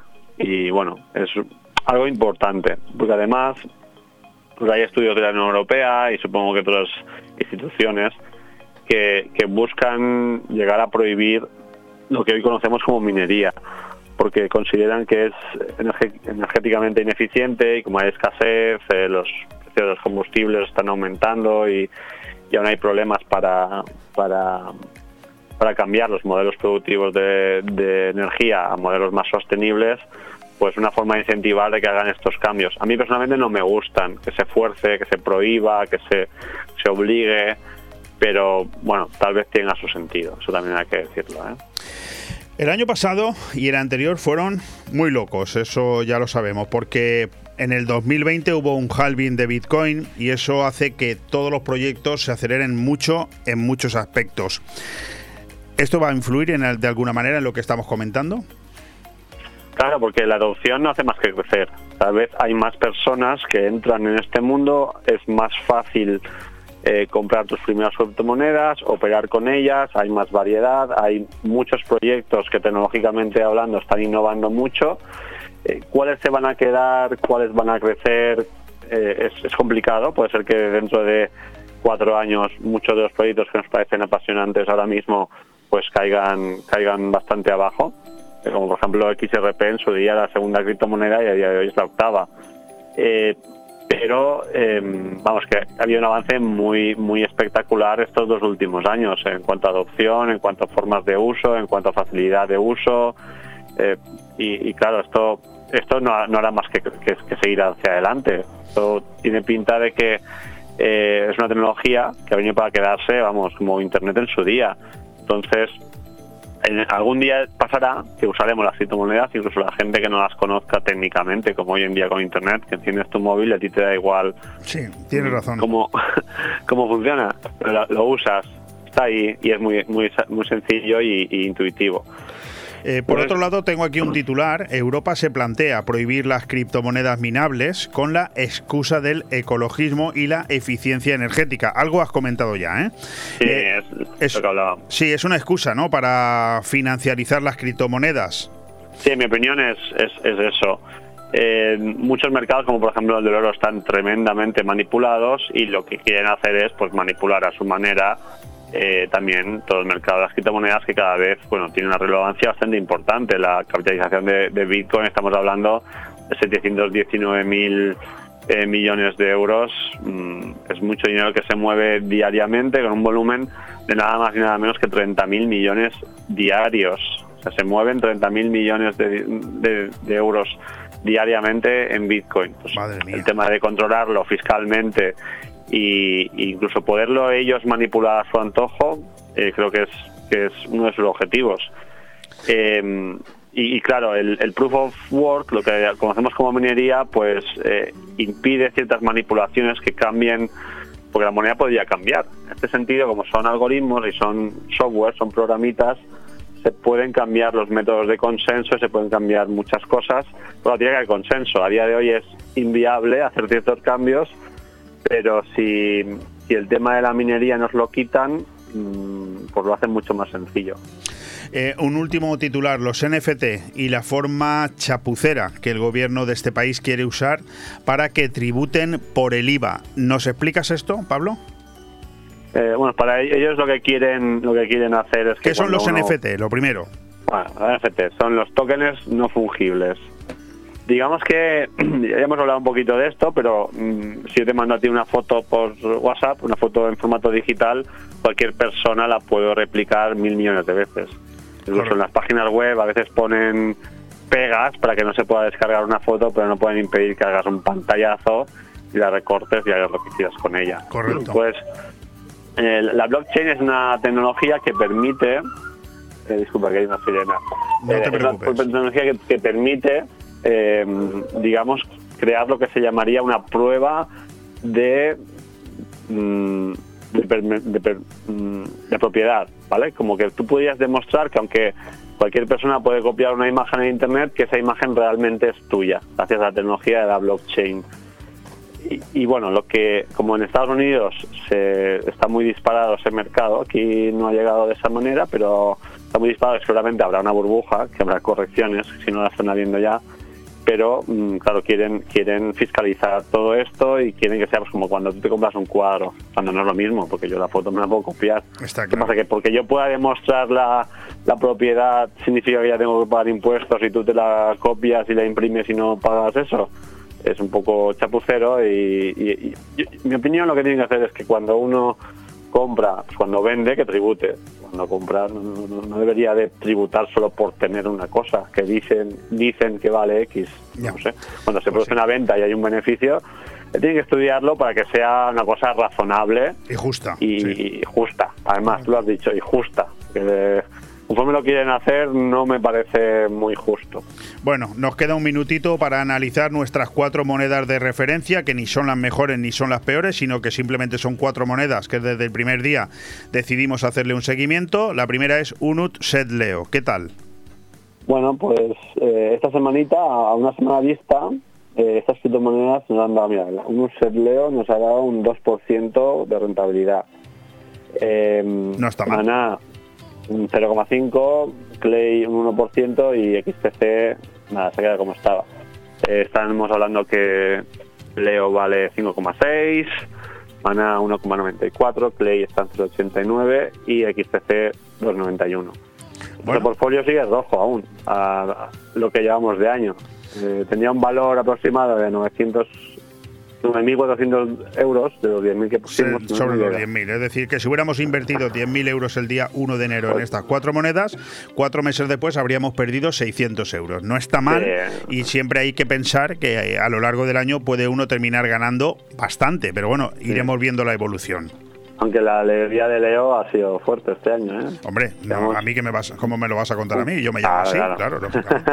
Un beneficio de 58%, ni más ni menos. Eh, para que es la que nos está, lo que nos está aguanta- la que nos está aguantando el tirón. El tirón de las otras tres, correcto. Sí, bueno, también vemos cómo tener un portfolio mm, medianamente diversificado pues nos puede dar más seguridad. A veces no las mismas alegrías, pero más tranquilidad.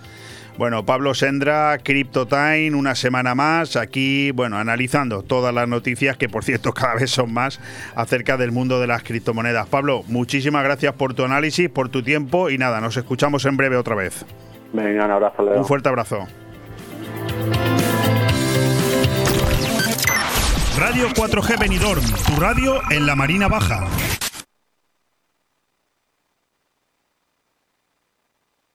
Mejora tu calidad de vida con Vital Sport. Descubre las nuevas tecnologías en el estudio pedagógico de la Pisada. Especialistas en ayudas técnicas con una gran variedad de scooters y sillas eléctricas. Gabinete especializado en oncología, donde encontrarás novedades, promociones en prótesis mamarias, lencería, baño y fabricación a medida de prótesis y corsés correctores. Vital Sport. Estamos en Avenida Jaime I, número 50 y en el teléfono 96 680 5301. Benidorm.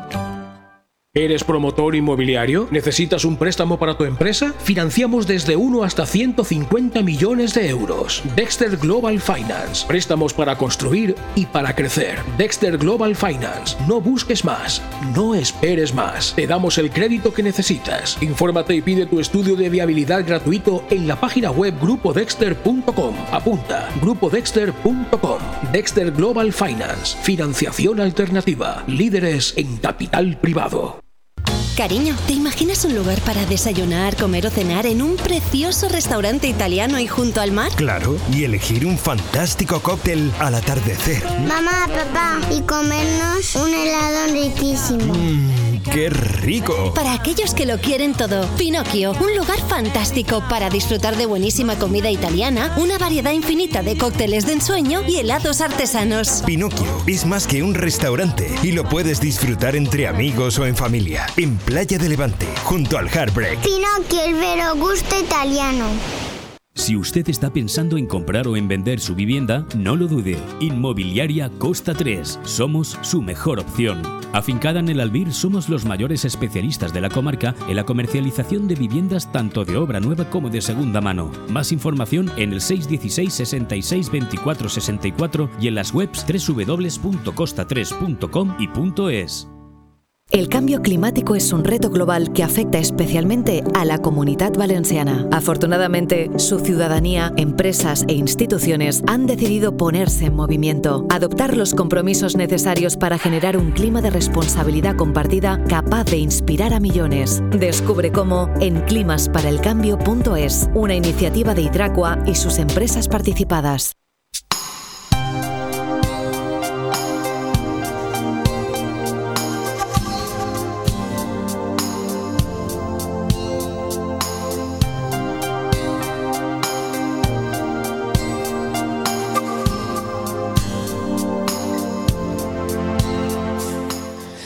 Bueno, estamos intentando entrar en contacto con Guillermo del Pino para cerrar este programa de aire fresco con el apartado palabra o cosa. De momento no lo conseguimos y me da pie eso a poder trasladaros esa última noticia destacada que me había reservado hoy que me hacía mucha ilusión comentarla aquí. El elixir de los inoxidables 40 se titula. Pese a que ha anunciado su despedida el próximo diciembre, Alejandro Valverde sopló ayer las velas de su 42 cumpleaños sin los síntomas del prejubilado, ni mucho menos. Muy al contrario, al ciclista del Movistar le, seducen ahora las sugerencias que le llegan desde todos los ángulos para que siga al menos una campaña más. Valverde, que comenzó a ganar carreras en 2003, continúa en la élite 20 primaveras después, segundo en la flecha balona, séptimo en la Lieja Baston Lieja. Son 133 victorias, solo superado por Cavendish como corredor en activo, al exprimir elixir de la eterna juventud. La franja de los 40 años ya no es una frontera prohibida para números uno.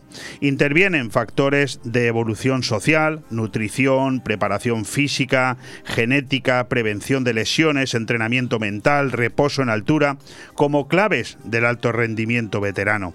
Y da lo mismo la modalidad Joaquín, con 40 años y pasajero de un deporte de gran exigencia física, acaba de ganar la copa. En las mismas circunstancias se encuentran con 40 años Fernando Alonso, Carlos Sainz padre con bastantes más, el tenista Feliciano López con más de 40 también, o la jugadora de la selección española Laia Palau. ¿Qué te parece el mundo de la radio cuando no tienes interlocutor? Se te pasa el tiempo rápido, por lo que veo. Yo es que a mí me parecía que había hablado cinco minutos nada más. Cinco minutos. Cuando me dice Alex, dice, Néstor, se acabó. ¿Cómo que se acabó? Se acabó el tema. Dice, no, no, se acabó, que ya se ha hablado 20 Se minutos. acabó, que ya has hablado 20 minutos. Digo, Yo madre estaba- mía, será posible. Sí, me ha quedado un montón de cosas en el tintero. ¿Cómo claro. qué, por ejemplo? Pues ¿Cómo mira, qué? por ejemplo, la, la- la Euroliga, que hoy tenemos al, al Maccabi con el Real Madrid. Vamos, con gana el Real Madrid se acabó el Maccabi. Tercer decir, partido, en este caso ya en tierras En tierras de, exactamente. Sí, y aparte, aparte partidazo el último día del Real Madrid, 95-66, un partido muy bueno. Cuidado al Barcelona que lo va a tener más complicado mañana, pero bueno, vamos a pensar que el Barcelona también va a estar con el Bayern, pero mucho cuidado con el Bayern, ¿eh? Que el Bayern Sí, porque estamos viendo cómo las cosas en- eh, eh, se dan la vuelta con una velocidad. Facilidad- con una facilidad tremenda, el- sí, tanto el Real sí, Madrid de, de fútbol como de baloncesto hace aproximadamente un mes estaban de capa caída y era el Barcelona el que parecía Pues que, ahora se ha dado vuelta, que, ahora- ahora que el se comía el mundo, ¿no? En todo, pero en baloncesto y en fútbol. Sí, ¿eh? sí. Y fíjate, en un mes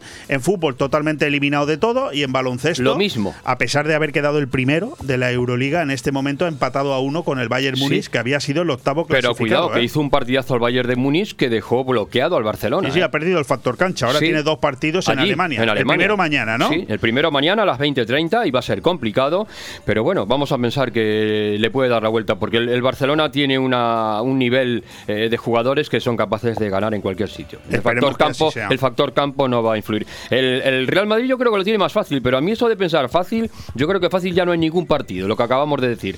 Entonces, a las 20.05 a ver qué hace el Real Madrid. ¿Qué otro deporte tienes por ahí? Eh, más, sí, tenemos, bueno, vamos a hablar de Fórmula 1, pero un poquitito nada más, poquito. La verdad es que la semana no se ha dado gran bien. domingo de los españoles, ¿eh? Eh, Bueno. Carlos Sainz y Fernando Alonso. Bueno. ¿eh? ¿Qué quedaron? ¿Primero y segundo al final? ¿O Bueno, cómo, cómo quedó la bueno, cosa? la cosa- Me- vamos- me, refiero vamos- a, me refiero a la hora de salir eliminados, primero y segundo, ¿no? Yo creo que cuando pasan estas cosas lo mejor es correr un tupido velo, hablar de los que lo han hecho bien y ya llegará el día que hablemos de Carlos, el día que hablemos de Alonso, porque tampoco ha sido, digamos, toda la culpa de ellos. No, no, ha habido factores factores y que hay cosas que también eh, en la Fórmula 1 no se dicen ni nadie dice, porque yo yo lo veo, lo veo porque me gusta, pero por ejemplo, en, en Dazán esto no lo tocaron. Voy a poner el dedo en la llaga. Eh, ¿Por qué le dejaron a Carlos Sainz, cuando tenía el, me- el segundo mejor tiempo de la Q2, seguir rodando? ¿Para qué? ¿Qué queríamos ganar? Si no íbamos a ganar nada. En cambio, Leclerc se quedó el quinto clasificado y se quedó en box sin mover el coche. Pero Carlos seguía rodando. ¿Para qué? Pues para qué? Para, para que pasase lo que pasó, la hostia. Ahí yo la culpa la tuvo Carlos, porque el error fue de Carlos. Pero si yo soy el director Pero- de Ferrari. Pero esto no es de esta jornada de antes de ayer. Sí, sí, sí, eso fue la jornada del viernes. Ah, del viernes. Del viernes. Pues yo en la jornada del viernes la culpa la tiene Ferrari, porque tendría que haber parado a Carlos y decirle, vamos a ver, tú tienes el, segundo mejor tiempo, ¿qué quieres hacer? ¿El tonto y darte contra el muro? Pues lo que pasó, el tonto y darse contra el, contra el muro. Bueno, pero cuando quedó eliminado fue el sábado, no el viernes. Eh, el- eh, no, el sábado hizo una remontada del décimo puesto al cuarto puesto. Hizo un carrerón Sí, perdón, en tienes 20 razón. vueltas. En 20, domingo cuando el domingo fue cuando Richardo en la segunda curva le toca por detrás, lo manda a la pucerana y se queda empanzado y se acabó la carrera. Pero ahí no tuvo ca- culpa Carlos. Carlos tuvo la culpa de no haber obtenido el segundo mejor tiempo en la Q3 de la sesión para la carrera sprint. Pero, Correcto, sí. pero Bueno, sí. Alonso también tuvo. Vamos a hablar de los buenos. Alonso, sí. bueno, Alonso le, le tocó mix el, el pontón y su pontón se rompió por todos los lados y no le quedó más remedio que abandonar. Pero, bueno, son cosas de carreras. Bueno, el próximo Gran Premio de la Fórmula 1 es. Lo eh, tenemos en Miami, en Miami. Pero no este fin de semana. No, este fin de semana descansamos de carreras porque si no las mujeres nos van a mandar al- a ver la carrera con el vecino. Sí, sí, porque están aburridas ya de todo. Pero bueno, sí, para, que este fin de semana hay, hay MotoGP. Sí, o sí, sea, hay MotoGP, pero ¿qué también. carreras hay? Sí, pero también hubo MotoGP este fin de semana, En que no hemos hablado nada. Bueno, Adelante. no hemos dicho, por ejemplo, vamos a decir quiénes han ganado en la Fórmula 1, porque Oye, no lo un, mo- hemos un dicho. momento, un momento. Ale, eh, Néstor se ha preparado deportes para una hora, ¿no? Sí. ¿no? ¿Y por qué Sí. le hemos dado 20 minutos? ¿Me lo hubiera Pues, dicho, me eh, hubiera ido. porque, mm, pero mm, a mí me gusta ¿Tú que. también te hubieras ido? No, no, pero a mí me gusta que las cosas vayan poco a poco. Es como cuando conoces una chica, que el primer día lo vas a hacer todo. No, no, porque si no, se te pierde la ilusión. Hay que hacerlo poco a poco. Claro, claro. eh, si lo has estado el primer día, se te pierde la ilusión, se te pierde todo. Entonces aquí vamos poco a poco, pero bueno. No habla Néstor, ¿eh? No. No. Tiene dificultades para. Sí, bueno, hay veces, bueno, eh, vamos a ver, hoy he empezado Bueno, muy, Néstor, muy espeso. Vamos a lo que vamos, que A lo se que vamos, sí. tiempo. Bueno. Siguiente deporte. Eh, no hemos acabado la Fórmula 1, pero Adelante, tú sí. mismo. Bueno, pues aquí la verdad es que ha sido un fin de semana muy ¿Quedan más cuñas, querido Ale? No, pues No. todo tuyo, Néstor. Todo mío. Bueno, pues vamos a ver. Vamos a empezar de adelante para atrás porque si no me pierdo. Eh, bueno, el, equipo Red Bull, una muy buena carrera. 10 para todos.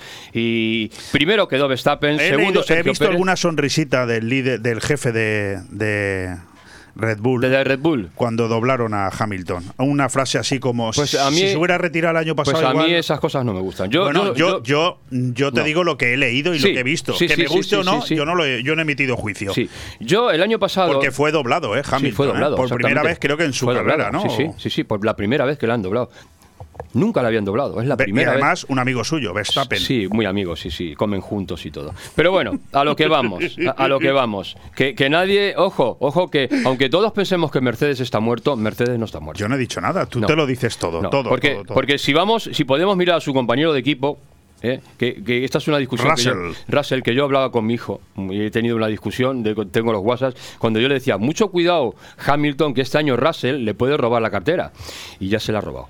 ¿Entiendes? Porque Sí, fíjate, sí. Russell ha quedado cuarto ¿eh? y, y buscamos a Hamilton que está el 13, una pena. Y doblado. Y doblado, exactamente. Cuidado. Doblado a una vuelta, exactamente, la doblado una vuelta menos. Entonces da pena, ¿no? Pero bueno, las carreras son así. Es decir, hoy en día nadie está arriba, otro abajo. Mucho cuidado, porque si este año mismo en la clasificación nos encontramos con pilotos que el año pasado estaban en la cola. Sunoda estaba en la cola, Magnussen estaba en la cola, eh, eh, también Schumacher, que Schumacher porque tuvo toques y demás, pero están ahí. El equipo Haas está eh, quinto, sexto. Botas con el Alfa Romeo está haciendo muy buena Muy campaña, buena. ¿eh? Y, y ojo, ojo, porque los McLaren han vuelto. Ojo. Sí, sí, los ojo, dos. Porque Ricciardo Norris, y- y Lando, Norris. Lando aparte, ojo, que nunca nadie habla de Lando, pero para mí es uno de los mejores pilotos de la parrilla que tenemos ahora. Todos hablamos de Verstappen, todos hablamos de Checo Pérez, de Hamilton, de Carlos. Y Lando, pues Lando es una bella persona, un tío que es, vamos, él Sí, un chaval muy majo, sí, yo lo he escuchado a veces y sí. y- pero como persona y como piloto, ¿eh? Porque, ojo, que nadie lo descorte. Como piloto, cualquier día que algún día le moja la oreja a Red Bull, ¿eh? Ojo, ojo con te, Lando que- Norris. te queda tiempo para otro deporte, no Otro te queda deporte. más, ¿eh? bueno, sí, sí, porque hemos tenido MotoGP también. MotoGP, la verdad, impresionante. Vamos. Mar Márquez no llegó donde queríamos que llegase. Quedó pero, sexto, ¿no? Sí, pero ya con la caída del sábado, eh, que caerse de una moto. Yo creo que se cae ya todos los fines de semana, No, se cae, ¿eh? no, ¿Que no? No, va- vamos a Haz ver. un repaso, vamos a ver. Yo te digo una cosa. Eh, para rodar este fin de semana en el Gran Premio de Portugal, en este circuito, con los toboganes que tiene, la lluvia a 300 kilómetros por hora, hace falta más que huevos, ¿eh? Eso te No, lo digo yo, ¿y ¿eh? eso qué tiene que ver? O sea, ¿Se han caído todos? No. Se, cayeron 40 pilotos el, el viernes, así que apúntalo. 40 pilotos el viernes. Se 40 cayeron entre las tres Sí, categorías. se cayeron, sí, no casi todos, pero es Sí, que sí. es que no, vamos a ver. Yo muchas veces, yo cuando veía el, el sábado los entrenos, decía, vamos a ver, si con este agua ponen a la Fórmula 1, no hay carrera, no se celebra la carrera. Y estos chicos con dos ruedas, eh, se celebran los. Ah, vale, sí, sí, vale, sí. vale. Es que O sea, estaba. que llovía a mares, llovía a mares, llovía a Ah, mares. no, Estaba no, el circuito. No, he visto yo, no he visto Pues, yo pues bueno, no es que llovía, es que en algunos sitios había cataratas. Es decir, y tenían que pasar con la moto por la catarata, porque era tremendo. Es decir, si eso, si en vez de un circu- una carrera de motos hay una carrera de Fórmula 1, la suspenden. La suspenden. Yo a- muchas veces, como lo que pasó en Spa-Francorchamps el año pasado, me quedaba alucinado. Digo, vamos a ver, después de todo lo que han pagado los espectadores, que llevan aguantando seis horas aquí el chaparrón, y ahora vais a decir no a la carrera, alucinante. Pero en cambio, en, en MotoGP sí se hace, se corre y, y- y van sobre dos ruedas nada más. Es Un- alucinante. 30 segundos. 30 segundos. Para Bueno, este fin de semana. ¿qué Dominio tenemos? absoluto de Cuartararo. La verdad es que fue impresionante, hizo una muy buena carrera. Luego, otro detalle a tener en cuenta, la lucha de los Márquez. Le ganó el pequeño de los Márquez por 20 milésimas a su, bueno, le ganó Mar Márquez a su hermano por 20 milésimas de segundos. Bueno, destacar, destacar, Alex Rins, impresionante, salía al 23 ¿eh? remontó 19 puestos, un puesto más que Mar Márquez en la carrera an- anterior, alucinante. La verdad que muy bien.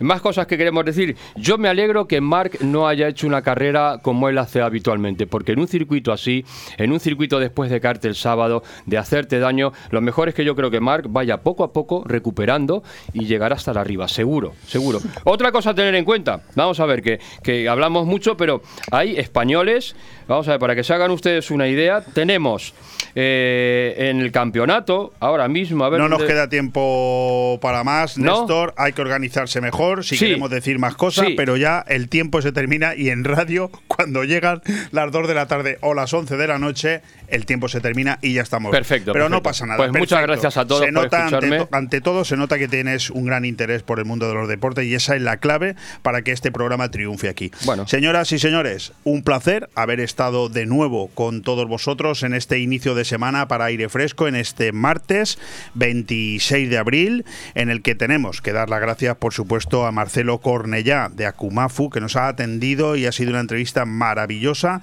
También a Néstor García en ese debut, eh, doble además. Gracias a vosotros por A aguantarme. Pablo Sí, sí. Sendra en Crypto Time. No hemos podido contactar y conectar. eh, han habido problemas de conexión para poder hablar con Guillermo del Pino en palabra o cosa, pero no pasa nada, porque cada martes los tenemos aquí, o a Guillermo o a Luis. Sin más, me despido. Un fuerte abrazo, muchísimas gracias y solo deciros que mañana aquí a la misma hora. Hasta mañana. Hasta mañana.